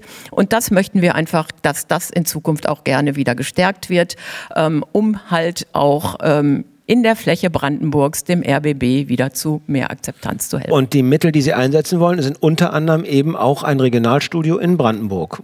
Genau, die Beobachtung war in der Vergangenheit, dass ähm, gerade der Westen Brandenburgs zum Teil nicht so viel Berichterstattung erfahren hat. Das ist das eine. Ich möchte aber auch noch mal eigentlich deshalb ein Lob für die Regionalstudios und Regionalbüros im RBB aussprechen. Das ist doch was ganz Tolles und die Leute identifizieren sich damit. Die Leute sind stolz darauf in Frankfurt oder in Cottbus, dass sie ein Regionalstudio haben. Und ich kann sagen, auch in Perleberg oder im Prenzlau ist das der Fall. Ich weiß noch genau, als vor vielen Jahren ich mal einen Preis an eine Gründerin in Perleberg verliehen hatte und dann das Regionalbüro mich angerufen hat und gefragt hat, ob sie ein Interview machen können vor Ort. Und ich fand das richtig super. Damals war ich überrascht, dass es sowas in Perleberg überhaupt gibt. Aber da habe ich gemerkt, wie toll das für die Leute ist. Und ich habe mal ein Bild mitgebracht, dass es auch in den Innenstädten eine Rolle spielt, wenn der RBB da präsent ist. Das ist das Fenster. Ähm, Vielleicht für die, für die Zuhörer und Hörerinnen beim Hörfunk. Äh, genau. Es ist ein sehr schönes Studio. Genau, von ein, außen. ein Büro. Das ist ein Büro, was wahrscheinlich auch von den Finanzen her weniger Aufwert, äh, Aufwände erfordert, erfordert als ein eigenes Studio. Aber ich glaube, es ist auch wichtig für die Identität des RBB und für die Menschen vor Ort zu sehen, ja, der Sender ist auch hier, da wo ich wohne, präsent. Jetzt äh, sind wir nicht erpicht, Frau Demmer, darauf von der Politik gelobt zu werden, dass unsere Regionalstudios so gut funktionieren. Aber prinzipiell ist das ja erstmal unverfänglich betrachtet eine gute Idee, eine Verankerung Verankerung durch mehr Regionalität, durch ein Regionalstudio. Der RBB hat sich aber schon hingestellt, sagt, möchten wir nicht. Geht es ums Prinzip oder geht es um die Inneneinrichtung? Nein, wir ähm, also ich betrachte regionale Berichterstattung äh, als Daseinsberechtigung und Kernauftrag des RBB. Äh, und wir sind nicht Hauptstadt, Entschuldigung, wir sind nicht Hauptstadtsender, sondern Heimatsender. Und zwar für die Berliner und die Brandenburger. Und haben da schon zwei regionale Büros und zwei regionale Studios. Ähm, und wenn es nach mir ginge und wir in einer idealen Welt le lebten und äh, unendliche Ressourcen hätten, würde ich in jeder Stadt ein solches Büro aufmachen und ein großes RBB-Schild äh, an die Tür hängen und äh, signalisieren, wir sind vor Ort. Aber da ja die Ressourcen begrenzt sind, wie wir alle wissen, würde ich lieber das Geld nehmen und in den Journalismus stecken. Also mehr Reporter vor Ort, äh, die dort recherchieren und Geschichten machen, anstatt in die Miete äh, eines Büros. Äh, und äh, im Ziel sind wir uns einig, in der Umsetzung, da sind wir jetzt wieder bei dem Staatsvertrag, steht, wir sollen ein solches Büro in Brandenburg an der Havel einrichten. Aus Prinzip haben wir überhaupt nichts dagegen. Ich würde nur lieber die Miete in zwei Reporter stecken, die vor Ort recherchieren und mit den Menschen reden. Herr Gorni. Also da haben Sie jetzt mal nicht ganz so viel Aktien drin, es sei denn, man guckt Ihre Tätigkeit im Rundfunkrat an, ich glaube auch seit elf Jahren. Also äh, sind Sie da eigentlich schon entschieden, ob das eine gute Idee ist, äh, tatsächlich eine lokale, stärkere Anbindung unter anderem durch ein zusätzliches regionales Büro oder auf der anderen Seite, wie von Frau Demmer vorgeschlagen, ähm, wir brauchen das Geld eigentlich für die Menschen, die mit den Menschen reden da vor Ort und nicht für eine Immobilie? Also ähm, das ist ja nun ein Zwei-Länder-Vertrag, den wir hier aushandeln. Und äh, wenn Sie mich so ansprechen, ich bin ja nun Berliner und äh, ähm, das war jetzt keine Berliner Forderung, die Regionalstudios einzurichten in Brandenburg und anderswo, um Ihnen das Geheimnis zu verraten. Und so ist das natürlich immer ein Aushandlungsprozess. Und wir haben jetzt den Entwurf und wir haben ja extra dafür auch die Anhörung äh, auch des Rundfunkrats und anderer Gremien, die eben entsprechend ihre Anregungen, Hinweise und Kritik dazu geben sollen. Und ich gehe mal davon aus, dass äh, diese Hinweise jetzt auch nochmal von den Staatskanzleien gewürdigt werden, bevor wir das dann im Parlament in einer endgültigen Fassung auf den Tisch bekommen und dann darüber abzustimmen haben. Ich, ich, kann äh, sogar noch ähm, Entwicklungen beisteuern. Also wir haben ausgerechnet, so ein Büro würde uns rund 400.000 Euro kosten. Wir haben jetzt ein Konzept für Westbrandenburg zum Beispiel geschrieben. Das kostet auch ungefähr 400.000 Euro. Da können wir die Manpower verdoppeln. Also von vier auf sieben Reporter äh, vor Ort und äh, zwei Kollegen, die zusätzlich für das digitale Angebot im Netz zuständig sind. Also man sieht, wie viel mehr möglich an Journalismus äh, ist. Hm. Ich möchte mal darauf hinweisen, ähm, wie eigentlich die Entwicklung dieser Geschichte ist und was wir alles jetzt nicht machen. Was ich nicht für eine gute Idee halte, ist zum Beispiel Digitalisierung und ein weiteres Büro gegeneinander auszuspielen. Ich glaube, schließt sich nicht aus. Und wenn wir mal überlegen, was im Zuge dieser Reformdiskussionen alles schon in der Diskussion war, wie sich der RBB entwickeln soll, dann halte ich dieses eine Büro doch für eine sehr, einen sehr geringen Kostenfaktor. Ähm, es war im Gespräch, den RBB aufzusplitten. Es war im Gespräch, den Berliner Teil dem NDR zuzuordnen, den Brandenburger Teil dem MDR. Es war im Gespräch, ein eigenes Landesfunkhaus in Brandenburg einzurichten. Und wenn Sie sich mal andere Länder angucken, die ja oft zusammengeschlossen sind äh, mit den Rundfunkanstalten, dann hat jedes Bundesland tatsächlich ein eigenes Landesfunkhaus. All das haben wir als Brandenburg gar nicht in diese Diskussion gebracht. Es geht hier lediglich um die Stärkung Westbrandenburgs. Das klingt jetzt natürlich wollen wir auch die Leute vor Ort haben, die Korrespondentinnen und Korrespondenten. Die sind uns sehr wichtig, aber es ist eben auch wichtig, dass die irgendwo auch arbeiten können und tatsächlich da auch sichtbar und erreichbar sind. Das klingt jetzt aber so ein bisschen so, oder habe ich das vielleicht mit dem falschen Ohr gehört? Äh, wie seien Sie froh, die Strafe hätte härter sein können? Man muss sich auch mal immer klar machen, wie Entwicklungen äh, passieren. Und von daher finde ich schon, dass man auch noch mal daran erinnern muss, wie wir an diesen Punkt gekommen sind, an dem wir jetzt hier sind. Mhm. Das, war, Dieser, keine, das ja. war keine Berliner Forderung, also diese Aufsplittung in eine Zwei-Länder-Anstalt, um es nur mal klarzustellen. Nee, nee, wir, haben das, wir haben das schon verstanden. Ich wollte Sie nur zum Unparteiischen und sozusagen Ihre Rundfunkratsbrust noch mal schwellen lassen, damit da sozusagen noch mal tiefe Ströme der Empathie dringen. Aber Sie haben sich ja gesagt, ist nicht meine Idee, haben Sie ja perfekt gelöst. Also insofern alles gut. Nee, warum ich noch mal ja. würde ich aber schon gerne noch anbringen. Deswegen begrüßen wir ja auch grundsätzlich den Staatsvertrag. Da, äh, äh, den, den, finden wir ja nicht grundsätzlich schlecht, sondern wir freuen uns, weil das ja ein Bekenntnis von Brandenburg und Berlin zum RBB ist. Darüber freuen wir uns. Wir, und wir wollen uns ja auch auf den Weg machen, die Regionalisierung stärker in den Fokus zu nehmen, weil ich war dafür nicht verantwortlich. Ich kann sehen, dass es da Entwicklungen gegeben hat, die für Brandenburg nicht gut waren. Aber wie gesagt, ich glaube, der Staatsvertrag sollte ein Aufgabenbuch sein, in dem steht, was wir tun sollen, aber nicht, wie wir es tun sollen. Eine weitere Aufgabe, die in dieses Buch geschrieben ist, ist mehr oder weniger auch der Split. Also momentan Brandenburg aktuell und die Abendschau schalten sich um 19.30 Uhr für 30 Minuten auseinander. Da sagt jetzt unter anderem dieser Vertragsentwurf, der RBB-Staatsvertragsentwurf, ähm, der ja von den Parlamenten dann irgendwann im Laufe des nächsten Jahres verabschiedet werden können, es sei denn, es fließen noch Argumente ein, die dieser Diskussion oder anderen argumentativen Auseinandersetzungen entspringen. Da sagt er, nö, wir wollen das auf eine Stunde ausdehnen. Ist das die von Ihnen gewünschte Plattform, wo ihr sozusagen Berlin und Brandenburg im Konsens zusammenkommt, mhm. äh, um die bewährten Werte des öffentlich-rechtlichen äh, zu feiern? Ja, ich war überrascht darüber, wie, wie präzise da Vorgaben nun in diesem Entwurf stehen. Ich meine, die, die Grundfrage ist tatsächlich die der stärkeren Ausgewogenheit. Und ich hätte mir vorstellen können, dass so eine allgemeine Formulierung ausgereicht hätte, als es jetzt über Strukturen, über Programmvorgaben, über auch Personalvorgaben, Ressourcenverteilung und da, so weiter schon so weit reichen. Dann da darf ich ganz kurz beispringen. Äh, das Misstrauen ist groß, verständlich. Hm. Ich Ich glaube ganz grundsätzlich, ähm, Stichwort äh, Rundfunkfreiheit, äh, Staatsferne und, und Programmautonomie, ähm, dass eine allgemeine Vorgabe da gereicht hätte, weil die Fragen der Umsetzung, Sie hatten es ja schon angesprochen, Frau Denner. Ähm, ich glaube nicht, dass die Politik das erstens sieht und zweitens sie dafür die Aufgabe hat, das nun auch so präzise schon vorzugeben. Das wirkt schon so ein bisschen auch im Vergleich jetzt mit, mit anderen Rundfunkstaatsverträgen oder Landesrundfunkgesetzen schon ein bisschen wie, wie äh, Mikromanagement, das hier stattfinden soll.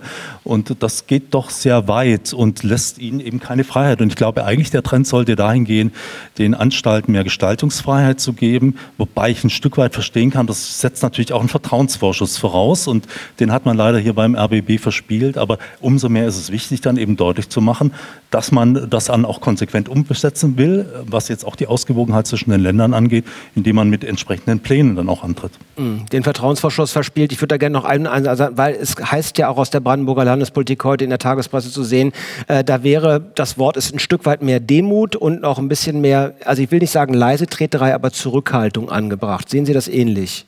Also man muss da ja differenzieren. Ähm, journalistisch hat sich das Haus ja überhaupt nichts vorzuwerfen, sondern im Gegenteil, Sie haben es ja eben erwähnt, der ABB selbst war zuvorderst daran beteiligt, die Affäre aufzuklären. Äh, und das Misstrauen müsste ja dem Management gelten. Aber das Management ist inzwischen ausgetauscht. Äh, und alles, was in diesem Staatsvertrag steht, was zu mehr Kontrolle und mehr Transparenz beiträgt, begrüßen wir ja. Auch übrigens das, der, der Punkt des Missmanagements war ja auch, dass äh, die Prinzipien von Wirtschaftlichkeit und Sparsamkeit keine Rolle gespielt haben. Auch das ist ja nach Vorgaben des, der Landesrechnungshöfe in diesem Staatsvertrag Vertrag verankert und zu begrüßen.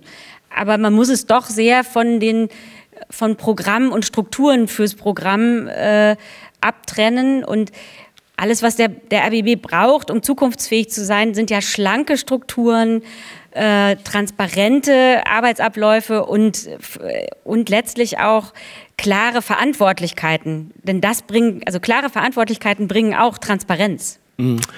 Herr Grimberger,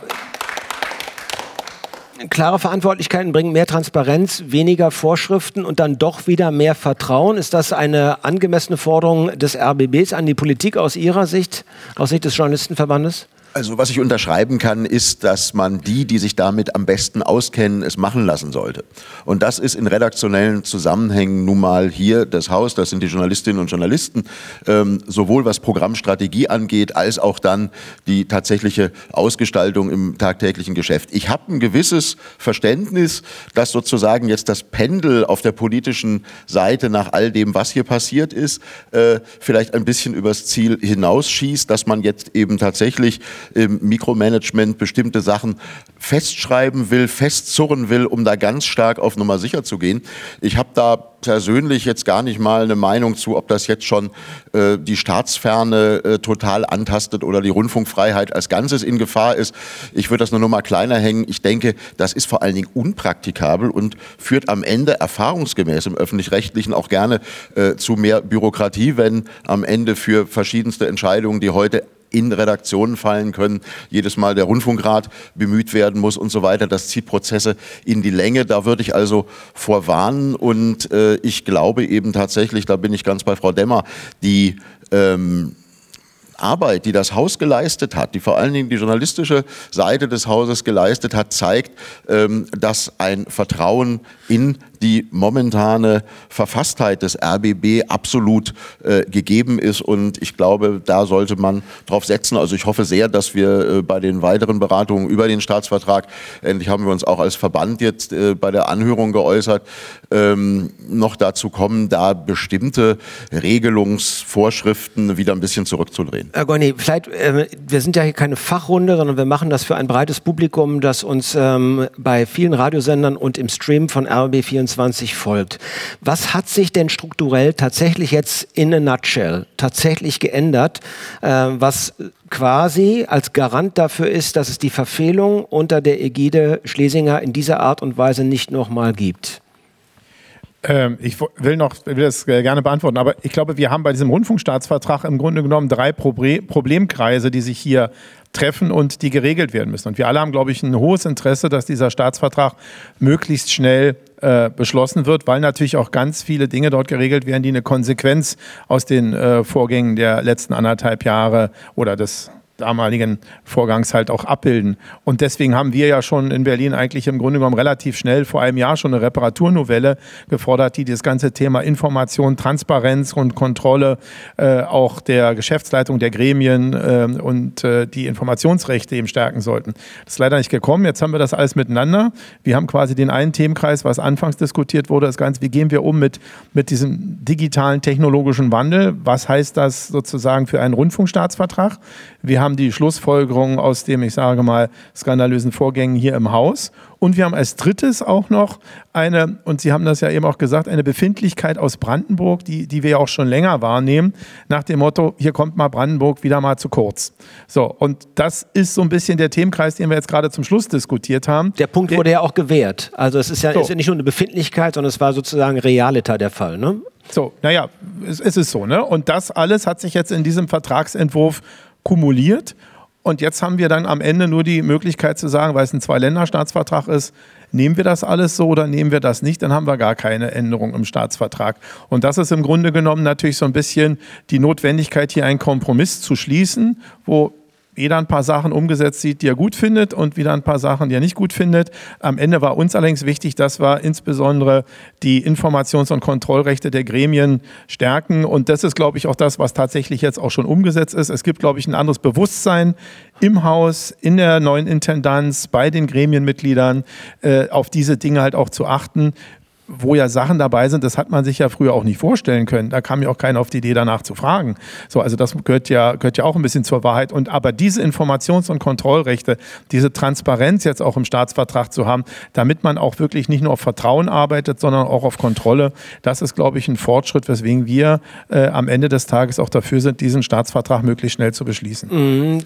Trotzdem gibt es ähm, das Moment ähm, des Kontrollverlustes, das gegeben war und das in der Öffentlichkeit ja auch kritisiert wurde das quasi jetzt kompensiert wird. Wir haben jetzt schon gehört, da heißt der eine oder andere vielleicht das Ruder zu weit rumgerissen, weil nicht die ganze Zeit gegengesteuert wurde. Sie sagen jetzt selber, der Umbau selber innerhalb des Hauses war kursstabilisierend genug, sodass man wieder Maß und Mitte halten könne.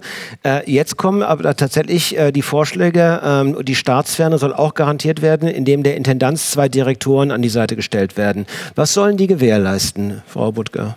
Ich finde das mit, äh, meinen Sie jetzt die Direktoren? Das ist ja üblich, dass es Direktoren gibt. Ich denke, das ist ja nichts Neues. Ähm, was neu ist in diesem Staatsvertrag, ist jetzt eben, dass nicht mehr die Intendantin in Zukunft alleine entscheidet, sondern dass ähm, diese drei in einem Kollegialorgan gemeinsam demokratisch Entscheidungen fällen.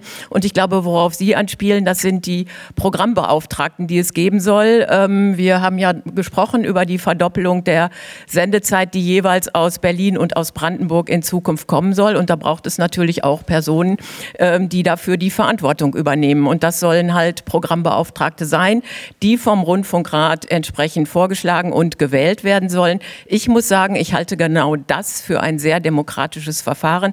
Das ist ja genau auch, wie die Intendanz besetzt wird und ähm, würde damit auch die Demokratie stärken. Denn der Rundfunkrat, Herr Goini, Sie können es sicherlich bestätigen, ist ja genau das Gremium, was eben die Vielfalt der Gesellschaft abbildet, was auch das Programm sozusagen kontrolliert. Von daher sind Sie da mit der Wahl, glaube ich, genau richtig aufgehoben. Mit Ihnen möchte ich niemals äh, Poker spielen, Herr Neuberger. Ich habe keine Ahnung, ob Sie das gut oder schlecht finden.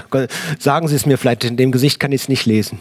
Wir hatten ja über den Rundfunkrat gesprochen als Aufsichtsgremium und der ja auch, äh, wie wir wissen, genauso wie der, ähm, der Verwaltungsrat ja keine gute Figur abgegeben hat. Und deshalb ist es ganz wichtig, den auch zu stärken und dem auch ähm, Beispielsweise ist von Weiterbildung die Rede, hatte ich in dem Entwurf gesehen, was, glaube ich, ganz, ganz wichtig ist. Und das ist ja nicht nur das Versagen, das kompensiert werden soll, sondern mit dem neuen, dem dritten Medienänderungsstaatsvertrag kommen ja ganz neue Aufgaben auf den, auf den Rundfunkrat zu. Das ist in dem Entwurf ja auch schon mit eingearbeitet. Das heißt, Sie sind sehr viel stärker gefordert, jetzt, sagen wir mal, in Richtung Qualitätsmanagement zu arbeiten. Sie sollen Standards definieren. Sie sollen aber auch überprüfen, ob diese Standards eingehalten werden. Das geht also nicht mehr nur über, um Beschwerden, die dann vom Rundfunkrat behandelt werden. Und und das ist, glaube ich, nochmal eine ganz große Herausforderung, ich bin ein bisschen involviert gewesen in dem, im GVK-Zusammenhang bei der ARD, wo ich mir noch nicht ganz sicher bin, ob der Rundfunkrat da nicht überlastet wird, weil er plötzlich zwei Rollen hat. Er ist nämlich einerseits die gesellschaftliche Vertretung, er soll als Sachwalter des, der Allgemeinheit auftreten und die Vielfalt der Gesellschaft widerspiegeln. Gleichzeitig soll er diese Aufgabe auch, aber auch übernehmen, nämlich Qualität zu definieren und Qualität zu überprüfen. Und das ist, glaube ich, keine Sache, die man mit in dem Rahmen, wie bisher Rundfunkräte arbeiten, allein schon vom, vom zeitlichen Umfang her bewältigen kann. Ähm, was eine Flankierung braucht, das sage ich als Wissenschaftler, durch eine präzise Definition der Qualitätsstandard und auch ihre Überprüfung. Und das sind ganz gewaltige neue Aufgaben, wo ich noch zweifle, nicht nur beim, beim RBB, sondern ganz generell auch äh, bei anderen ARD-Anstalten und auch beim ZDF, wie das bewältigt werden soll. Mhm. Das kommt nochmal als zusätzliche Aufgabe hinzu. Mhm, ähm, bevor ich das, äh, die Runde eröffne, auch für unsere Gäste hier im Raum und wenn Sie sich beteiligen wollen an Diskussionen, nehmen Sie gern Platz am Mikrofon ein und stellen Sie schon mal hin. Dagmar Bettnari kann ich auf jeden Fall schon mal ans Mikrofon bitten. Du darfst freiwillig mal ganz kurz aufstehen als freien Vertreterin. Aber gleich noch, danke Dagmar. Äh, Sie stellen, sich gleich mal an, Frau Wettnarik, sehr gut. Äh, aber Frau Demmer, äh, summa summarum, wir haben jetzt äh, drei entscheidende Punkte gehört, die alle im Grunde genommen davon sprechen, dass die Politik ähm, das Vertrauen ein Stück weit verloren hat, äh, teilweise aber auch sehr gute Vorschläge hat aus Sicht der Politik, im Grunde genommen dieses Vertrauen wiederherzustellen. Die genannten, unter anderem, also das Triumvirat, so nenne ich es jetzt mal, äh, das arbeiten soll, zuständige äh, jeweils für ein Bundesland. Äh, weitere Implikationen. Was ist daran im Prinzip für Sie problematisch? Naja, wir haben jetzt auch gar nicht über die Länderbeauftragten, also ich habe natürlich eine andere Position zu den Länderbeauftragten. Ähm, Sie haben zu Recht darauf hingewiesen, die Intendantin, der Intendant werden vom Rundfunkrat gewählt und auch die Direktoren.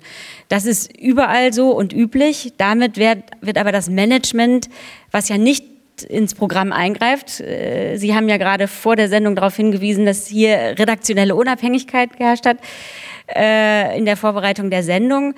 Äh, es werden also Menschen, es wird das Management gewählt. Mit diesen Programmbeauftragten würden nun zum ersten Mal Programmverantwortliche vom Rundfunkrat gewählt. Das heißt Menschen, die jeden Tag darüber entscheiden, senden wir das, senden wir was anderes, wo gehen wir hin, die dann äh, spätestens nach drei Jahren überlegen, haben sie denn alles richtig gemacht, damit sie wieder gewählt werden. Und das ist schon eine neue Qualität von Eingriff, äh, so würde ich es nennen. Ähm, und da bin ich einfach bei während den Anfängen äh, und glaube, dass da äh, die Programmferne äh, von elementarer Bedeutung ist für die tägliche Arbeit im Journalismus. Denn Journalismus ist ja gerade nicht demütig, sondern stellt kritische Fragen und äh, guckt hinter die Kulissen. Mhm. Also, Dankeschön. Äh,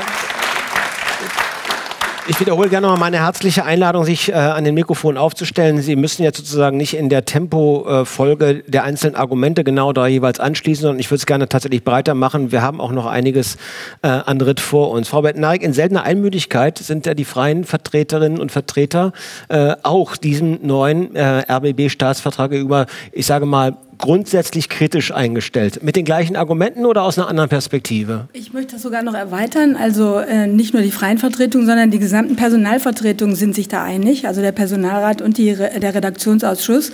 Wir haben auch eine gemeinsame Stellungnahme veröffentlicht im Intranet und haben auch ansonsten in der Öffentlichkeit immer wieder gesagt, dass wir das ähnlich sehen. Äh, tatsächlich begrüßen wir äh, den Staatsvertrag, äh, dass er schnell kommt, kommen möge, weil zum ersten Mal die freien äh, Kolleginnen und Kollegen im Personalrat vertreten sein werden, wenn wir es denn schaffen, bis zum Februar ihn zu äh, verabschieden, diesen Staatsvertrag. Das ist gut, das äh, hätte auch schon viel früher unserer Meinung nach kommen sollen. Was mich jetzt ein bisschen in der Diskussion auch wieder gestört hat, vor allen Dingen von den Politikern, Politikerinnen. Ähm, Sie haben mehrfach erwähnt, dass die Belegschaften ähm, eine maßgebliche Rolle gespielt hat bei der Aufarbeitung der Krise. Wie gesagt, wir waren nicht verantwortlich dafür. Das waren Managementfehler und Kontrollversagen, tatsächlich auch des Rundfunkrats und des Verwaltungsrates. Und da hätte man ja zum Beispiel in den neuen Staatsvertrag auch sowas aufnehmen können wie eine Partizipation Partizipation der Belegschaft, das haben wir zum Beispiel vorgeschlagen als Möglichkeit, äh, dieses, äh, den Vertrag zu öffnen äh, und keine politische ähm, ähm, Überwachung, sage ich mal, einzu, einzubauen, weil so sehen wir das mit Menschen, die gewählt werden, eingesetzt werden und eine politische Verantwortung haben dafür, wie äh, über die Länder berichtet wird. Ich finde, das hat mit journalistischer Unabhängigkeit, äh, die wir als öffentlich-rechtliche unbedingt erhalten müssen, überhaupt nichts mehr zu tun. Also warum nicht mehr Partizipation zum Beispiel der Belegschaft paritätisch im Verwaltungsrat oder mit mehr mit Stimmberechtigung im Rundfunkrat? Das wäre zu, zu ein, ein, ein richtigerer Weg gewesen, unserer wen, Meinung äh, nach. Würden, äh, ich werde Sie jetzt nicht duzen, Frau Bettner, weil wir kennen uns so gut, Dagmar. also, äh, an wen äh, würde diese Frage vor allen Dingen sich richten, aus deiner Sicht? Naja, an äh, Frau Butke, weil Sie ja auch noch mal sagten, Sie sind das, Sie finden das zutiefst demokratisch. Ich finde, es ist genau das Gegenteil, weil es schafft, das wurde auch schon angesprochen. Ich bin Praktikerin, ich kann mich ja outen, ich bin äh, Redakteurin, Reporterin in der Abendschau. Das heißt, ich bin für das Landesprogramm so im weitesten Sinne für Berlin zuständig. Und im neuen Staatsvertrag ist ja zum Beispiel auch vorgesehen, dass die Intendantin in Zukunft äh, die äh, Mitarbeiterinnen und Mitarbeiter, die für die Landesprogramme zuständig sind, äh, sind aussuchen soll. Das sind Hunderte, die hier im Hause tätig sind, sowohl für, für Berlin und für Brandenburg. Das ist meiner Meinung nach überhaupt nicht praktikabel. Das heißt, wir würden ersticken im Bürokratismus und sollten doch lieber die Zeit, das hat Frau Demmer auch schon richtig gesagt, dafür verwenden, rauszugehen und journalistisch mehr anzubieten. Also deswegen, das würde... Ja.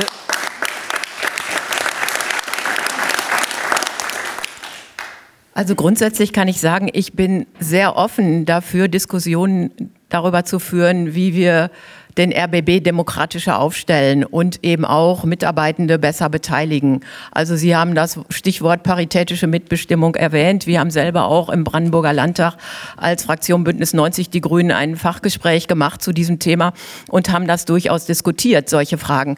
Da müssen wir uns aber darüber im Klaren sein, dass es ein Prozess, der länger dauern wird. Das werden wir in dieser Wahlperiode sicherlich nicht hinkriegen und es ist einfach an der Zeit, dass wir einen neuen Staatsvertrag verabschieden verabschieden. Ähm, der wird dringend gebraucht, auch um zum Beispiel die Rechte der festen Freien in der Personalvertretung zu stärken. Nur mal um ein Beispiel, auch um den Rundfunkrat neu aufzustellen, um die ganzen Transparenz- ähm, und Kontrollmechanismen einzuführen sowieso.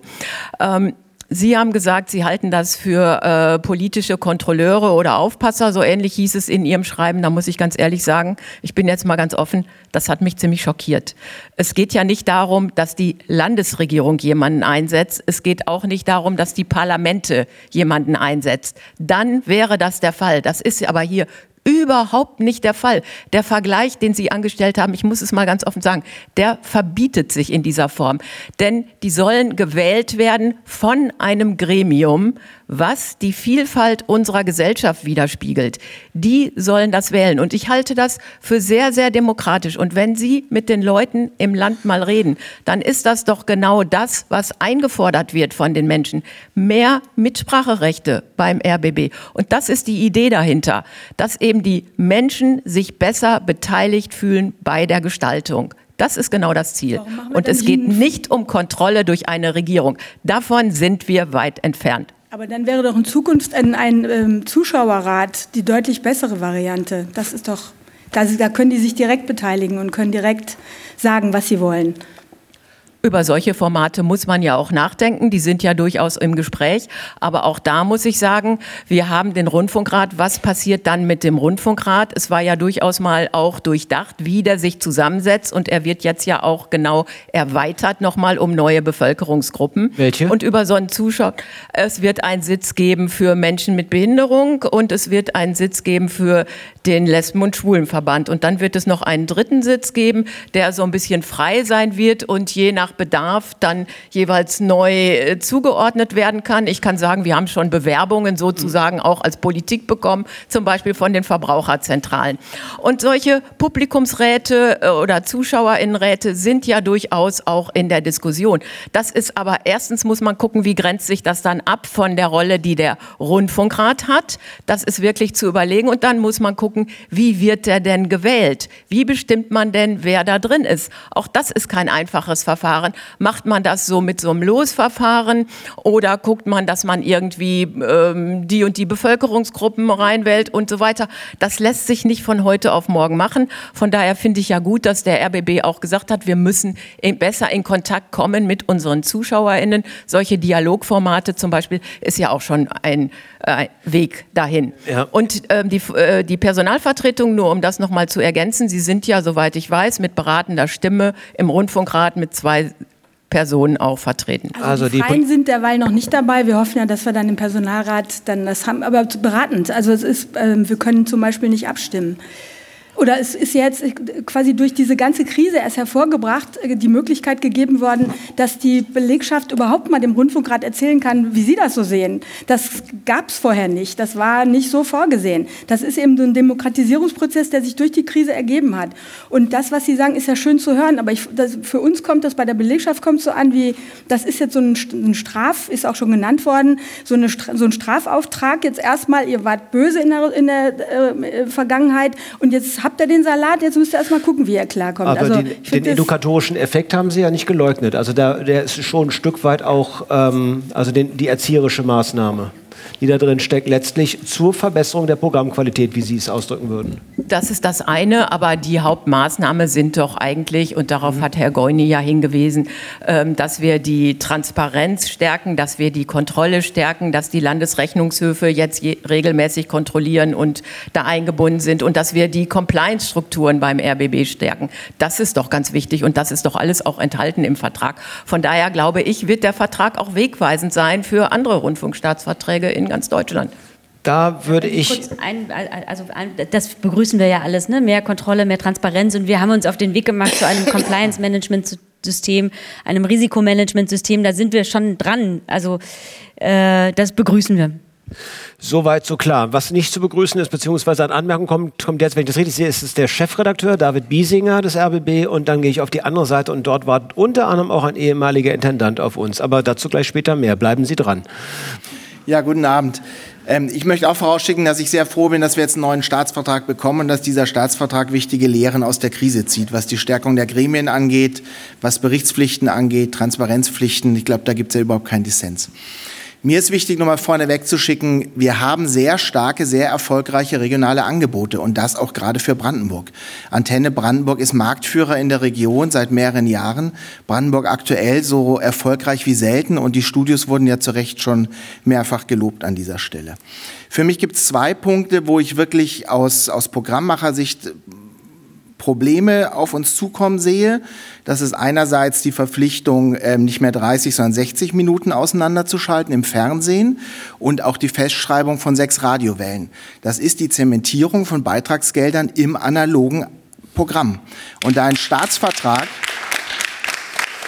und da ein Staatsvertrag erfahrungsgemäß dann wieder mal zehn Jahre gilt, halte ich das für wenig weitsichtig, wenn wir doch heute gerade gehört haben, wo die Herausforderungen der Digitalisierung sind.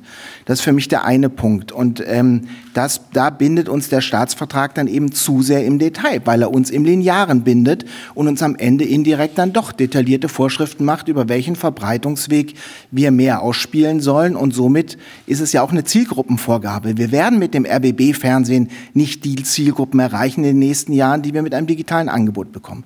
Das ist meine eine Sorge. Die zweite Sorge sind die Landesbeauftragten. Ich halte diese Argumentation unter dem Deckmäntelchen der Demokratie für falsch, ähm, weil die Landesregierung kontrolliert nicht. Die Landesregierung sitzt ja als Regierung nicht im Rundfunkrat, aber die Parteien sind im Rundfunkrat äh, vertreten und wir wissen auch nicht, wie sich die Zusammensetzung eines Rundfunkrats in fünf oder in sieben oder in acht Jahren äh, verschieben wird. Deswegen bin ich da sehr bei dem, was Frau Demmer gesagt hat unmittelbare Programmmacher, Menschen, die unmittelbar tägliches Programm verantworten, dürfen meiner Meinung nach nicht von einer Wahl durch den Rundfunkrat ähm, abhängig sein, sondern sie müssen frei sein im Programm machen und nicht nach drei Jahren wieder antanzen und sagen, na, hast du gut gemacht, hast du nicht gut gemacht. Und das, der zweite Aspekt, der für mich noch dazu kommt, wir haben wirklich unter großen Schmerzen in den letzten Jahren uns crossmediale Strukturen gegeben, länderübergreifende Strukturen gegeben und haben durch diesen Strukturwandel Geld fürs Digitale wirklich aus unserer Zitrone noch rausgepresst. Wenn wir jetzt wieder Strukturen auflösen müssen, Doppelstrukturen neu bilden müssen, neue Hierarchien einsetzen müssen, dann haben wir aus der Krise nichts gelernt.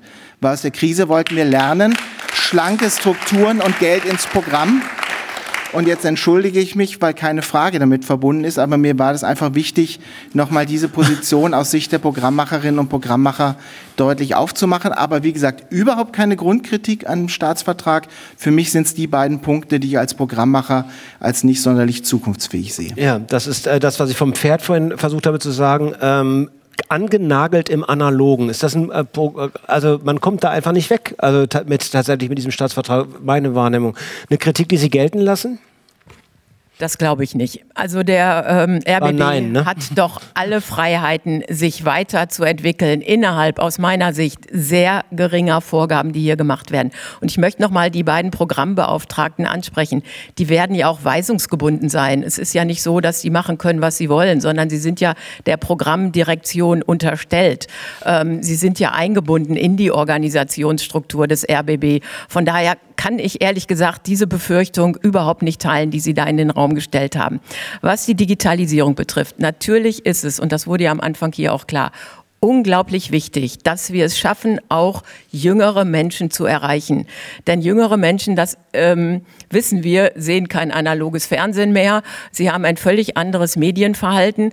Aber sie brauchen natürlich auch eine unabhängige, seriöse, faktenbasierte Berichterstattung, um sich eine Meinung bilden zu können.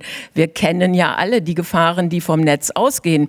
Und denen wollen wir sie ja nicht ähm, unkritisch ausliefern. Die brauchen Medienkompetenz und die brauchen auch Möglichkeiten, die zu nutzen. Das ist ja gar keine Frage, dass sich da der RBB weiterentwickeln muss. Und es ist auch gar keine Frage, das wurde ja auch angesprochen, dass wir auch die Printmedien da in der Zukunft einbeziehen müssen. Ich glaube, die ganze Medien Medienlandschaft wird sich da verändern. Das, was in der Prignitz jetzt passiert ist mit der elektronischen Umstellung ähm, der ähm, Matz, der lokalen Matz, das ist ja erst der Anfang einer Entwicklung. Wir werden in Zukunft, denke ich, solche Nachrichtenportale brauchen, die mit öffentlich-rechtlichen Mitteln finanziert sind. Die Landschaft, wie wir sie jetzt haben, ist ja historisch so gewachsen und wir haben jetzt heute, das stellt, glaube ich, niemand in Frage, ganz, ganz andere Bedingungen, auf die wir uns auch für die Zukunft einstellen müssen. Von daher würde ich mal sagen, ähm, es wird jetzt ein Staatsvertrag gemacht, aber ich glaube nicht, dass es zehn Jahre dauern wird, bis wir angesichts dieser Entwicklungen, bis wir einen neuen Staatsvertrag machen werden und dann werden wir ganz andere Entwicklungen einbeziehen müssen und die Diskussionen. Und deshalb finde ich diesen Abend auch wirklich gut. Die Diskussionen müssen jetzt beginnen. Herr Goini, äh, mit der Bitte um kurze Antwort. Diese implementierten quasi zusätzlichen Leitungskräfte für die jeweiligen äh, Länder, ist das aus Ihrer Sicht eine gute oder eine schlechte Idee? Also ich glaube, man muss die Diskussion mal ein bisschen weiterziehen. Also, Gestatten Sie, dass ich das vielleicht auch nochmal äh, zusätzlich zu Ihrer Frage sage. Denn tatsächlich müssen wir ein bisschen gucken, dass es ja nicht nur darum geht, wie hier innerhalb der Strukturen des öffentlich-rechtlichen Rundfunks die Arbeitsweisen gesehen wird, sondern wie die Akzeptanz auch in der Gesamtbevölkerung ist. Ne, wir haben das ja auch diskutiert, die Frage, wen erreichen wir, wie groß ist die, die Resonanz und die Akzeptanz. Das Thema holt uns ja beim Thema Rundfunkbeiträge ja dann auch von einer ganz üblen Seite wieder ein. So, und deswegen glaube ich, muss man das in der Tat auch ein bisschen bisschen abwägend sagen. Und ich finde hier jetzt es ist auch ein Stück Selbstbeschädigung, glaube ich, wenn man jetzt sagt, hier wird jetzt eine Struktur geschaffen, die undemokratisch ist oder die gar ein Eingriff in die Pressefreiheit ist. Also ich verstehe die Kritik, aber man muss halt auch, glaube ich, ein bisschen aufpassen, dass man nicht mit zu großem Kaliber auf das Thema jetzt schießt. Denn am Ende ist es ja eine Aufwertung dieser Stellen, weil sie auf das gleiche Level gehoben werden wie die Leitungsposition beim RBB. Sie werden nämlich durch das dafür vorgesehene Gremium demokratisch gewählt. Und das ist, glaube ich, etwas, was man jetzt nicht als undemokratisch oder als politische Zensur bezeichnen darf. Das finde ich schon ein bisschen schwierig. Also das, was Herr Biesinger auch gesagt hat, diese Festschreibung der, der, der, der Programmstrukturen, also indem man jetzt sagt, wir brauchen weiter diese Hörfunkfrequenzen, finde ich persönlich auch in der Tat ein bisschen starr und wenig zukunftsorientiert, weil ich tatsächlich ein Fan davon bin, dass wir uns mal angucken, warum nutzen eigentlich Menschen welche Plattform und welches Informationsangebot? Die Menschen sind neugierig, sie wollen unterhalten werden, sie sind innovationsfreundlich, wenn es irgendwas lustig, technisch Neues gibt, wollen sie es ausprobieren. Und dann führt das eben am Ende dazu, dass bestimmte Innovationstreiber genutzt werden. Ne? Das Thema Social Media, man kann sich da ganz lustig Bildchen zuschicken, Texte auf irgendwelchen Plattformen, das fanden die Menschen interessant. Wenn man irgendwie Musik von unterwegs hören kann, das fanden die Menschen interessant. Und jetzt müssen wir doch mal überlegen, kann irgendwo der öffentliche rechtliche Rundfunk auch mal Innovationstreiber sein? Und ich glaube, mit dem Thema Information sind wir gerade in diesen Zeiten eigentlich diejenigen, die da ganz vorne sein müssten. Und solche Arbeit müsste man eigentlich viel intensiver nehmen und, äh, und voranbringen, um damit auch dafür einen Beitrag zu leisten, dass hier der öffentlich-rechtliche Rundfunk nicht immer nur Frage, machen wir es gedruckt, machen wir es analog, machen wir es digital, im Fernsehen, im Radio, sondern dass man sagt, egal auf welcher Ausspielplattform, wir sind diejenigen, die die beste Information liefern und die die anderen Aufträge, die wir eben nach dem äh, Programmauftrag dem öffentlich-rechtlichen Rundfunk geben, ganz vorne mitmachen. Und darauf muss die Diskussion abgestellt sein. Und deswegen finde ich diese Fragen, die wir hier teilweise Diskussion für diese Diskussion, die wir hier führen, zu sagen, das ist jetzt eine Zensur oder eine politische Bevormundung. Das ist natürlich mitnichten so. Sie wollen den Höhepunkt vorziehen. Das wollte ich natürlich ganz ans Ende stellen, dass die Innovationskraft nochmal geballt dargestellt wird. Aber das ist auch ein schönes Teasing auf die, sagen wir mal, in 15 Minuten ungefähr, wenn wir zum Ende kommen. Jetzt würde ich aber gerne Ihren Geduld, bitte? Es ist auch kein Bildschirm, es ist eine Uhr. Es ist einfach nur sehr groß, ich bin älter. es ist, so. Äh, jetzt aber zu Ihnen. darf ich Sie bitten, sich auch kurz vorzustellen? Ja, Danke erstmal für Ihre Geduld, dass Sie so lange gewartet haben. Kein Problem. Ähm, die habe ich, muss man haben. Ähm, mein Name ist Bernd Holznagel. Ich bin äh, Professor für öffentliches Recht aus der Universität Münster in Westfalen, also ganz woanders her und seit April ähm, diesen Jahres im Verwaltungsrat äh, des RBB. Ähm, ich habe mal äh, zwei Fragen an die Politik. Und zwar äh, die erste Frage ist ähm, mit der Einrichtung des Direktoriums. Da ist ja äh, aus der Vorschrift nicht ganz klar erkenntlich, ob jetzt jeder einzelne Direktor von uns als Verwaltungsrat kontrolliert werden kann. Konkret heißt es ja, dürfen wir jetzt zukünftig an jeden einzelnen Verwaltungsrat Fragen stellen dürfen wir die Unterlagen einsehen in dem Geschäftsbereich der Direktion. Äh, bisher geht das ja nicht. Da müssen wir immer über die Intendanz. Äh, das wäre natürlich für uns nicht schlecht. Also ähm, ob das für alle, ob das ein sinnvolles Konzept ist, ein anderes Konzept, äh, ist eine andere Frage. Dann äh, zu der letzten Aussage, die Sie getroffen haben, wir bemühen uns, die Kontrolle äh, dort äh, zu, äh, zu, intensivieren und aus diesen ähm, Problemen, die wir hier hatten, äh, zu lernen. Äh, da fällt einem doch auf äh, bei der Lektüre des Entwurfs, dass es ein ähm, erstaunliches Kontrolldefizit gibt. Nämlich erstmal die Frage, die ich gestellt habe, wer kontrolliert eigentlich wen? Und wer kontrolliert eigentlich dann, ähm, da steht es ja im Gesetz so drin, ein Intendant hat die die, äh, also sowas wie ein Kanzler, ja, so die Richtlinienkompetenz der Politik, das ist ja schon unklar, was das sein soll in diesem Kontext. Aber die zentrale Frage ist, wer guckt denn auf die Geschäftsordnung? Also wer kontrolliert äh, dieses Binnenverhältnis in der Direktion? Also im Direktorium. Warum ist äh, das Diese, nicht nur eine technische Frage äh, für unsere Zuhörerinnen und Zuhörer? Warum ist das nicht nur eine technische Frage? Bisher steht im Gesetz überhaupt gar nicht drin, wer das kontrollieren soll. Das wäre also ein Kontrolldefizit. Ich bewerte das jetzt mal nicht juristisch. Äh, bei einer Aktiengesellschaft wäre das so, dass der Aufsichtsrat die Direktoren mitkontrolliert und auch die, ähm, die Geschäftsordnung dann für den Vorstand äh, maßgeblich absegnet oder selbst schreibt. Mhm. Das äh, fehlt und das führt mich zum letzten Punkt, äh, nämlich die Begründung dieses Entwurfs. Ich weiß, dass das ein Staatsvertrag ist, der zwischen den Regierungen ausgehandelt wird und am Ende äh, sagt das Parlament Hurra. Die können ja auch äh, keine äh, einzelnen Vorschriften mehr abändern. So ist ja das Verfahren mit Staatsverträgen. Und äh, das äh, ist zum Beispiel für uns ein Riesenproblem. Wir können uns ja gar nicht vernünftig zu diesem Entwurf, das ist jetzt falsch, das würde heißen, die anderen äußern sich unvernünftig, aber wir können nicht auf die einzelnen Punkte genau äh, Bezug nehmen, weil einfach gar keine Begründung ist. Jeder Rechtsbegriff, der unbestimmt ist, sowas gibt es da, äh, bleibt im Nebel, weil einfach eine Begründung nicht vorliegt. Ähm, da würde ich gerne mal fragen, wann kommt die Begründung? Kommt eine oder kommt nie eine? Und das Zweite ist, wie wollen Sie, wenn Sie das Direktorium einführen, dieses von mir beschriebene Kontrolldefizit bewältigen? Und ist Vielen geplant, Dank. den RBB zum Subjekt und nicht zum Objekt zu machen? Darf ich? Erstmal viel banaler. Man muss ja eben eine vernünftige Kontrolle haben. Das ist doch eine Lehre aus den, ich kenne die aus, und ziemlich genau sogar aus den Berichten des Rechnungshofs. Mhm. Ja, also, also da muss man natürlich genau die einzelnen Punkte abarbeiten und äh, da ist eben ein Problem gewesen, äh, wie, wie, sind die Kontrollstrukturen auch im Verwaltungsrat etc. Ja. Wollen Sie das antworten, darf, beantworten? Darf, darf ich dazu was sagen, Herr ja, hier sitze ich. Natürlich, ja. ja. Ich habe mich schon gewundert. Ich bin auf Publikum auch. Jetzt später gekommen. ähm, nein, kein Problem. Ähm, also wir haben ja mit diesen Staatsverträgen auch ein bisschen ein, sagen wir vielleicht antiquiertes Format, der das Ausfluss unserer föderalen Struktur ist. Nicht? Sie haben es ja eben richtig beschrieben. Die Landesregierungen handeln das aus, die Staatskanzleien, und am Ende können die Parlamente nur sagen, machen wir so oder machen wir gar nichts. Wir können das gar nicht mehr ändern. Deswegen finde ich es aber eigentlich ganz gut, dass die beiden Landesregierungen jetzt in diesem Entwicklungsstadion relativ frühzeitig auch sowohl die Parlamente einbezogen haben in den Stand der Diskussion, als auch mit der entsprechenden Entwurfsfassung, Entwurfsfassung äh, hier diese öffentliche Diskussion auch mit ausgelöst haben. Weil ich glaube in der Tat, da gibt es noch Dinge, die man schärfen muss.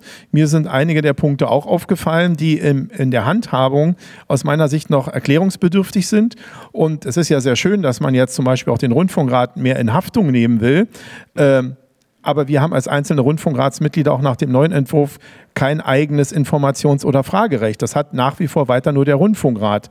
Und das ist eine Schieflage, weil man kann jetzt nicht das, das ganze Gremium adressieren bei der Frage, was darf ich fragen, aber das einzelne Rundfunkratsmitglied bei der Haftungsfrage adressieren.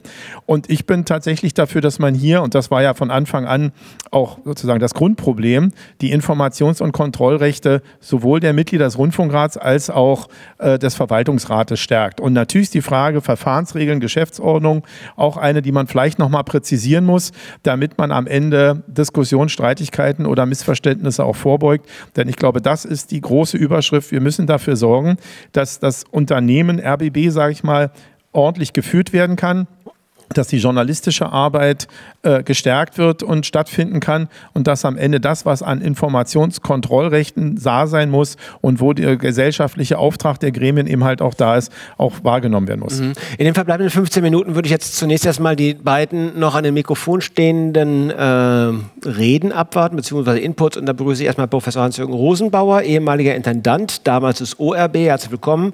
Ähm, Ihr Punkt, Herr Rosenbauer. Also die Äußerung von Herrn Holznagel hat erstmal meinen Puls hochgehen lassen, weil wenn ich mir vorstelle, dass der Verwaltungsrat ein Zugriffsrecht unmittelbar in die Geschäftsleitung hineinbekommt, also über die Intendantin hinweg, dann halte ich das für äußerst problematisch, weil es sofort Spaltungen hervorrufen kann. Das Zweite ist, äh, Frau Stemmer kann das, glaube ich, nicht so sagen. Vielleicht denkt sie es heimlich. Mir ist da viel zu viel Kontrolle aufgrund eines Fehlverhaltens einer Geschäftsleitung. Äh, es gibt so viele äh, ARD-Anstalten, in denen so etwas nie passiert ist. Und es ist ja ein Einzelfall. Und äh, wenn diejenigen, die dafür verantwortlich sind, weitestgehend nicht mehr in Amt und Würden sind, ist dies schon mal eine Garantie, dass sich das nicht wiederholt. Jetzt so Kleinigkeiten. Die äh, Tatsache, dass sechs ähm, Hörfunkwellen garantiert sind, ist im Grunde ein Privileg. Denn ich war ja lange auch äh, Vorsitzender des Medienrates.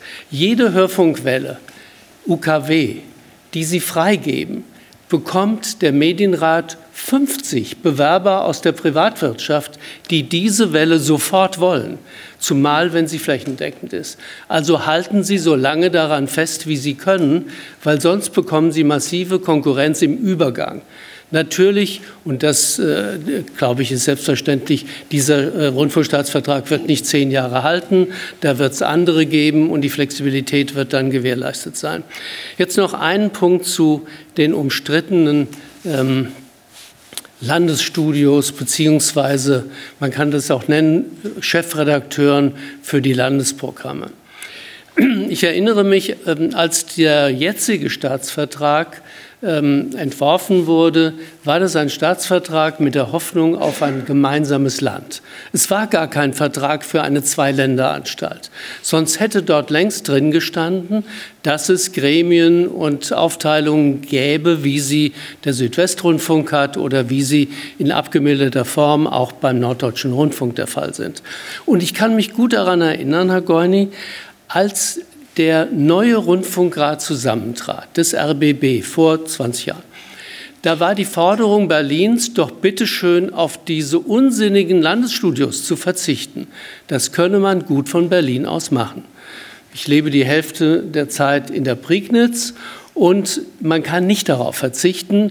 Und ähm, ich muss auch sagen, Frau Demmer, ja, Sie haben mehr Geld für die Reporter, aber jeder, jedes journalistische Unternehmen wird Ihnen sagen, wer nicht auch vor Ort wohnt, der wird anders auf die jeweilige Region gucken. Und ich weiß, wie schwer es war beim ORB, überhaupt Reporterinnen und Reporter zu finden, die nach Perleberg oder Prenzlau wollten.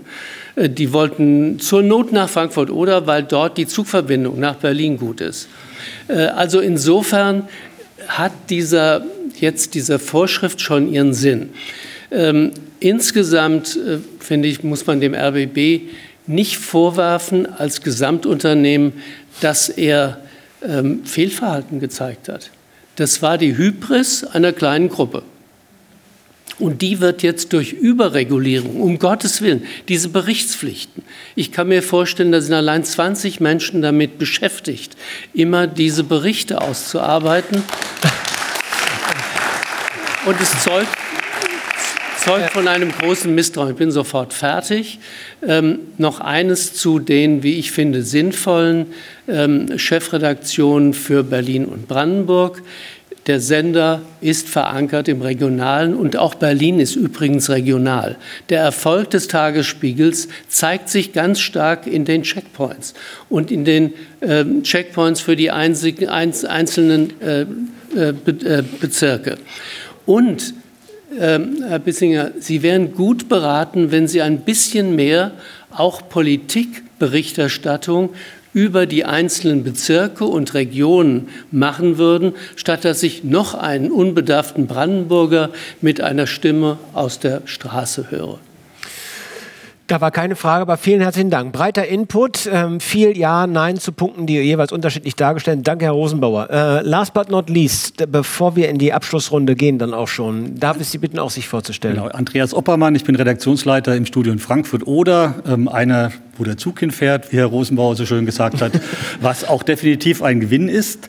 Ähm, ich habe mit diesen Landesbeauftragten tatsächlich ein Problem, so wie sie im Staatsvertrag stehen. Denn Intendantin und Landesbeauftragter können, sich, können die Stellenbesetzung verhindern gegenseitig. So steht es da drin. Da steht drin, die Intendantin schlägt vor und der andere muss zustimmen. Und wenn die sich nicht klar werden, dann haben wir vielleicht keine Menschen, die im Regionalberichterstattung machen. Wir wissen nicht, wie die miteinander harmonieren und funktionieren. Und ähm, wenn man es schon macht, dann sollte man es so machen, dass eine Personalverantwortung auch ganz klar geregelt ist. Ich persönlich halte sie nicht für nötig, anders als Herr Rosenbauer. Und der zweite Punkt, ich kann das, was Herr Rosenbauer gerade zu den Wellen gesagt hat, komplett nachvollziehen. Ich kann aber auch komplett nachvollziehen, was David Biesinger sagt. Und ich weiß, was bei uns diskutiert wird. Wenn das Analoge so festgeschrieben wird, dann bitte gebt uns auch das Geld. Und wir kennen die Diskussion auch aus dem Brandenburger Landtag. Wir wissen, dass Herr Woidke gesagt hat, eine Gebührenerhöhung, eine Beitragserhöhung wird es nicht geben.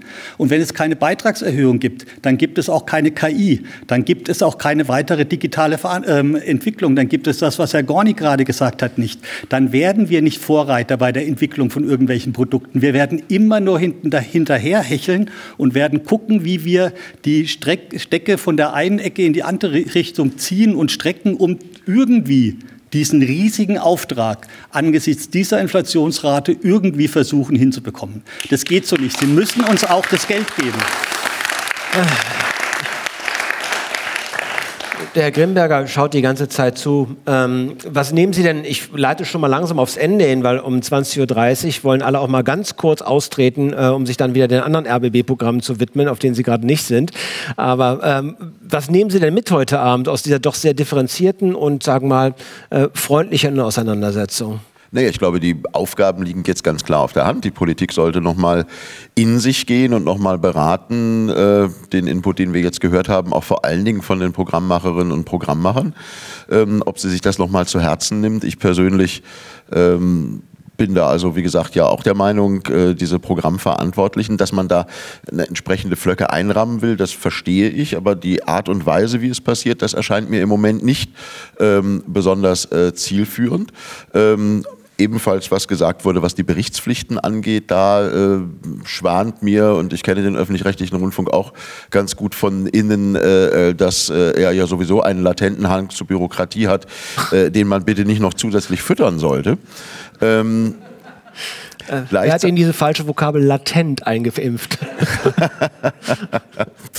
und ja, und, und gleichzeitig, glaube ich, äh, nehme ich aber positiv mit, dass wir eigentlich ein, ein, ein ganz guter Grundkonsens da ist. Also zum einen, ja, wir brauchen mehr Transparenz und äh, eine, eine stärkere Kontrolle und die Kontrollwilligkeit sozusagen ist ja von beiden Seiten da. Also einerseits des Hauses sich kontrollieren zu lassen und der Politik da auch zu kontrollieren. Ich nehme bei der Politik ja eben auch ein bisschen das schlechte Gewissen wahr, weil eben zumindest ihre Rolle in den Gremien und darüber hinaus auch in der Rechtsaufsicht ähm, vielleicht eben auch nicht die allerruhmreichste war, äh, mit Blick auf das, was im vergangenen Jahr passiert ist, beziehungsweise mhm. ähm, ans Licht gekommen ist. In den verbleibenden sechs Minuten, Frau Butke, nehmen Sie etwas mit und äh, darf sozusagen das Haus hoffen und sowohl die Freien als auch die Intendanz und äh, Intendanz, äh, dass dieser Vertrag zumindest nach dem heutigen Abend an Stellen überdacht wird und entweder geschärft oder entschärft wird ad libitum.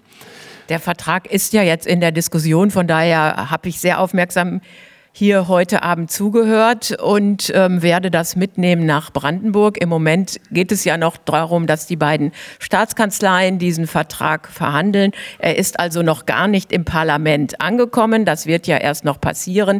Wir gehen davon aus, dass im November etwa der Kabinettsbeschluss erfolgen soll und dann geht es halt an den Landtag weiter, sodass, also ich schätze mal Anfang des Jahres, der dann vom Landtag beschlossen werden kann. Ich bin immer dafür, dass wir eine breite Diskussion Diskussion führen. Von daher ähm, war das für mich heute Abend hier ein sehr spannender Abend. Und natürlich weiß ich auch, dass die, die hier heute Abend sitzen, diejenigen sind, die auch das Programm machen. Und ich kann es nur noch mal wiederholen. Ich finde auch, dass es ein tolles Programm ist und dass es wichtig sein muss für uns, diesen Rundfunk eben auch zu stärken und gleichzeitig aber auch ihm mehr Akzeptanz wieder bei der Bevölkerung zu schaffen. Und beides wollen wir mit dem neuen Staatsvertrag hinkriegen. Also endlich mal die genfreie Erfindung der eierlegenden Wollmilchsau, die dann auch tatsächlich auch mal funktioniert. Na, dann haben wir es doch, Herr Neuberger. Oder fehlt noch was? Ja, wir haben ein breites Spektrum an Themen diskutiert und auch die verschiedenen Erwartungen, die sich jetzt ähm, an den RBB mit dem neuen Staatsvertrag richten. Das sind natürlich auch Spannungsverhältnisse, die lassen sich letztlich gar nicht auflösen. Aber ich komme auf meinen Punkt zurück, um die digitale Transformation zu schaffen muss man Flexibilität, Agilität zulassen und das müssen die Redaktionen leisten können. Die brauchen einfach Möglichkeiten, Dinge entwickeln zu können, die wir jetzt noch gar nicht so richtig absehen können. Und da muss dann auch die Bereitschaft in der Politik bestehen, ein Stück weit dann auch loszulassen, schon mit genauem Blick darauf, was sich entwickeln wird. Aber das ist, glaube ich, eine professionelle Herausforderung, die bewältigt werden muss. Mhm. Dankeschön. Herr, Herr Goine, Ihnen kann ich eine Minute 30 gewähren für ein Abschlussstatement. Ähm, wenn Sie die Zeit weniger ausfüllen, hat tatsächlich die Intendantin die neue Mehrkraft, äh, nochmal die gesamte Ideenreichtum, den gesamten Ideenreichtum des RBB vorzustellen, wo wir innovativ sein werden, oder damit wir so, wie Sie es sich gewünscht haben. Aber jetzt erstmal, Sie nehmen Revisionen mit innerlich, haben vor, welche vorgenommen? Also ich glaube, das ist jetzt notwendig, dass wir diesen Staatsvertrag schnell beschließen. Der wird manche Fragen lösen, aber viele auch nicht. Ich glaube, es ist ein Prozess, der weitergehen muss über die Frage, wie öffentlich-rechtlicher Rundfunk sich verändern muss, welche Notwendigkeiten wir brauchen für das Programm, für die Akzeptanz, für den digitalen Wandel. Und insofern äh, würde ich sagen, war das hier heute Abend ein guter Beitrag, das auch nochmal zu reflektieren. Ich finde es auch gut, dass so viele Stellungnahmen abgegeben worden sind von äh, Gremien, von Verbänden, von Institutionen, die sich beteiligt haben. Und ich würde an uns appellieren, äh, tatsächlich diese Diskussion auch fortzusetzen, weil wenn, wenn dieser Staatsvertrag jetzt erstmal beschlossen ist, dann sollte die Diskussion auf die Weiterentwicklung des öffentlich-rechtlichen Rundfunks damit für die Region nicht abbrechen. Bleibt, liebe Frau Demmer, noch die Frage, was an Innovationen ins Haus steht und ob ähm, wir uns durch diesen Abend ein Stück weit freier geschwommen haben? Also ich nehme den Auftrag von Herrn Goini mit, dass wir als Innovationstreiber äh, uns ähm, profilieren werden. Äh, ich wünsche mir hier die Rahmenbedingungen dafür, dass das auch möglich ist, weil ich erlebe ein Haus, das den Willen dazu hat und die Kraft dazu hat. Äh, und ähm, deswegen brauchen wir einfach nur die Rahmenbedingungen, mit denen das möglich ist. Und ich möchte mich auch für die Diskussion hier bedanken, weil ich glaube, dass das ein Thema ist, was diskutiert werden muss. Es betrifft nämlich nicht nur den RBB, seine Mitarbeiterinnen und Mitarbeiter, sondern auch unser Publikum, was uns hier draußen äh, bei Radio 1, bei äh, RBB 24, Inforadio äh, und auf dem Portal zugehört hat. Und lassen Sie uns einfach weiter darüber diskutieren. Sie haben gesehen, es gibt unterschiedliche Perspektiven auf ein und dasselbe Thema. Das ist Demokratie, gelebte Demokratie. Und dafür waren wir heute hier. Vielen herzlichen Dank. Wir bedanken uns also auch nochmal bei den RBB Kulturhörerinnen und Hörern hier allen im Saal. Sie sehen frisch und fröhlich aus, aber ich denke, dass Sie es gut ertragen können, ähm, nicht auf Kosten des Hauses. Wir wissen, Sie, Sie wissen, wir sparen immer, ähm, aber sich noch ein Getränk zu genehmigen, gehen Sie dann wohl an dahin. Danke, dass Sie bei uns waren und ich bedanke mich ganz herzlich bei unseren Gästen heute, Petra Butke, die Fraktionsvorsitzende und medienpolitische Sprecherin von Bündnis 90 Die Grünen, der Intendantin Ulrike Demmer, Christian Gorni, Steffen Grimberg als Landesvorsitzender des Deutschen äh, Gorni, des Landes, Landesvorsitzenden, jetzt kommen wir auf den letzten Metern doch nochmal ins Stolpern, oder? Ich, diese Zeit, diese Uhr macht mich fertig. Also, Dieter Thomas Heck war so viel besser, aber der hat auch immer überzogen. Das werde ich auf keinen Fall tun. Ich habe noch 44 Sekunden. Also, Herr Gorni, Dankeschön. Herr Grimberg, Dankeschön. Geht doch auch einfach, oder? So, und Professor Christoph Neuberger danke ich auch ganz herzlich, meine sehr verehrten Damen und Herren. An den angeschlossenen Programmen geht jetzt das Programm auf eine Art und Weise wieder weiter, so wie Sie es gewohnt sind, nämlich verlässlich, möglichst Ihnen nah, inhaltlich souverän und darüber hinaus faktisch belastbar. Mehr haben wir nicht zu bieten, aber davon bieten wir in Zukunft doch noch mehr. Vielen herzlichen Dank, dass Sie hier waren. Ciao. Das war nach der Krise. Wie regional, digital und unabhängig muss der RBB sein? Eine Diskussion über die Zukunft des öffentlich-rechtlichen Senders Rundfunk Berlin-Brandenburg. Mit Volker Wiebrecht und Gästen. Danke, dass Sie bis hierhin gefolgt sind und wenn Sie jemanden kennen, dem die hier vorgestellten Themen nützen würden, empfehlen Sie den Medienmagazin Podcast gern weiter mit einem Link, zum Beispiel zur ARD Audiothek. Ansonsten seien Sie gern live bei Radio 1 dabei, samstags zwischen 18 und 19 Uhr oder hier in der Nacht zum nächsten Montag. Bis dahin. Radio 1 Medienmagazin. Vergessen Sie nicht, Ihre Antennen zu erden.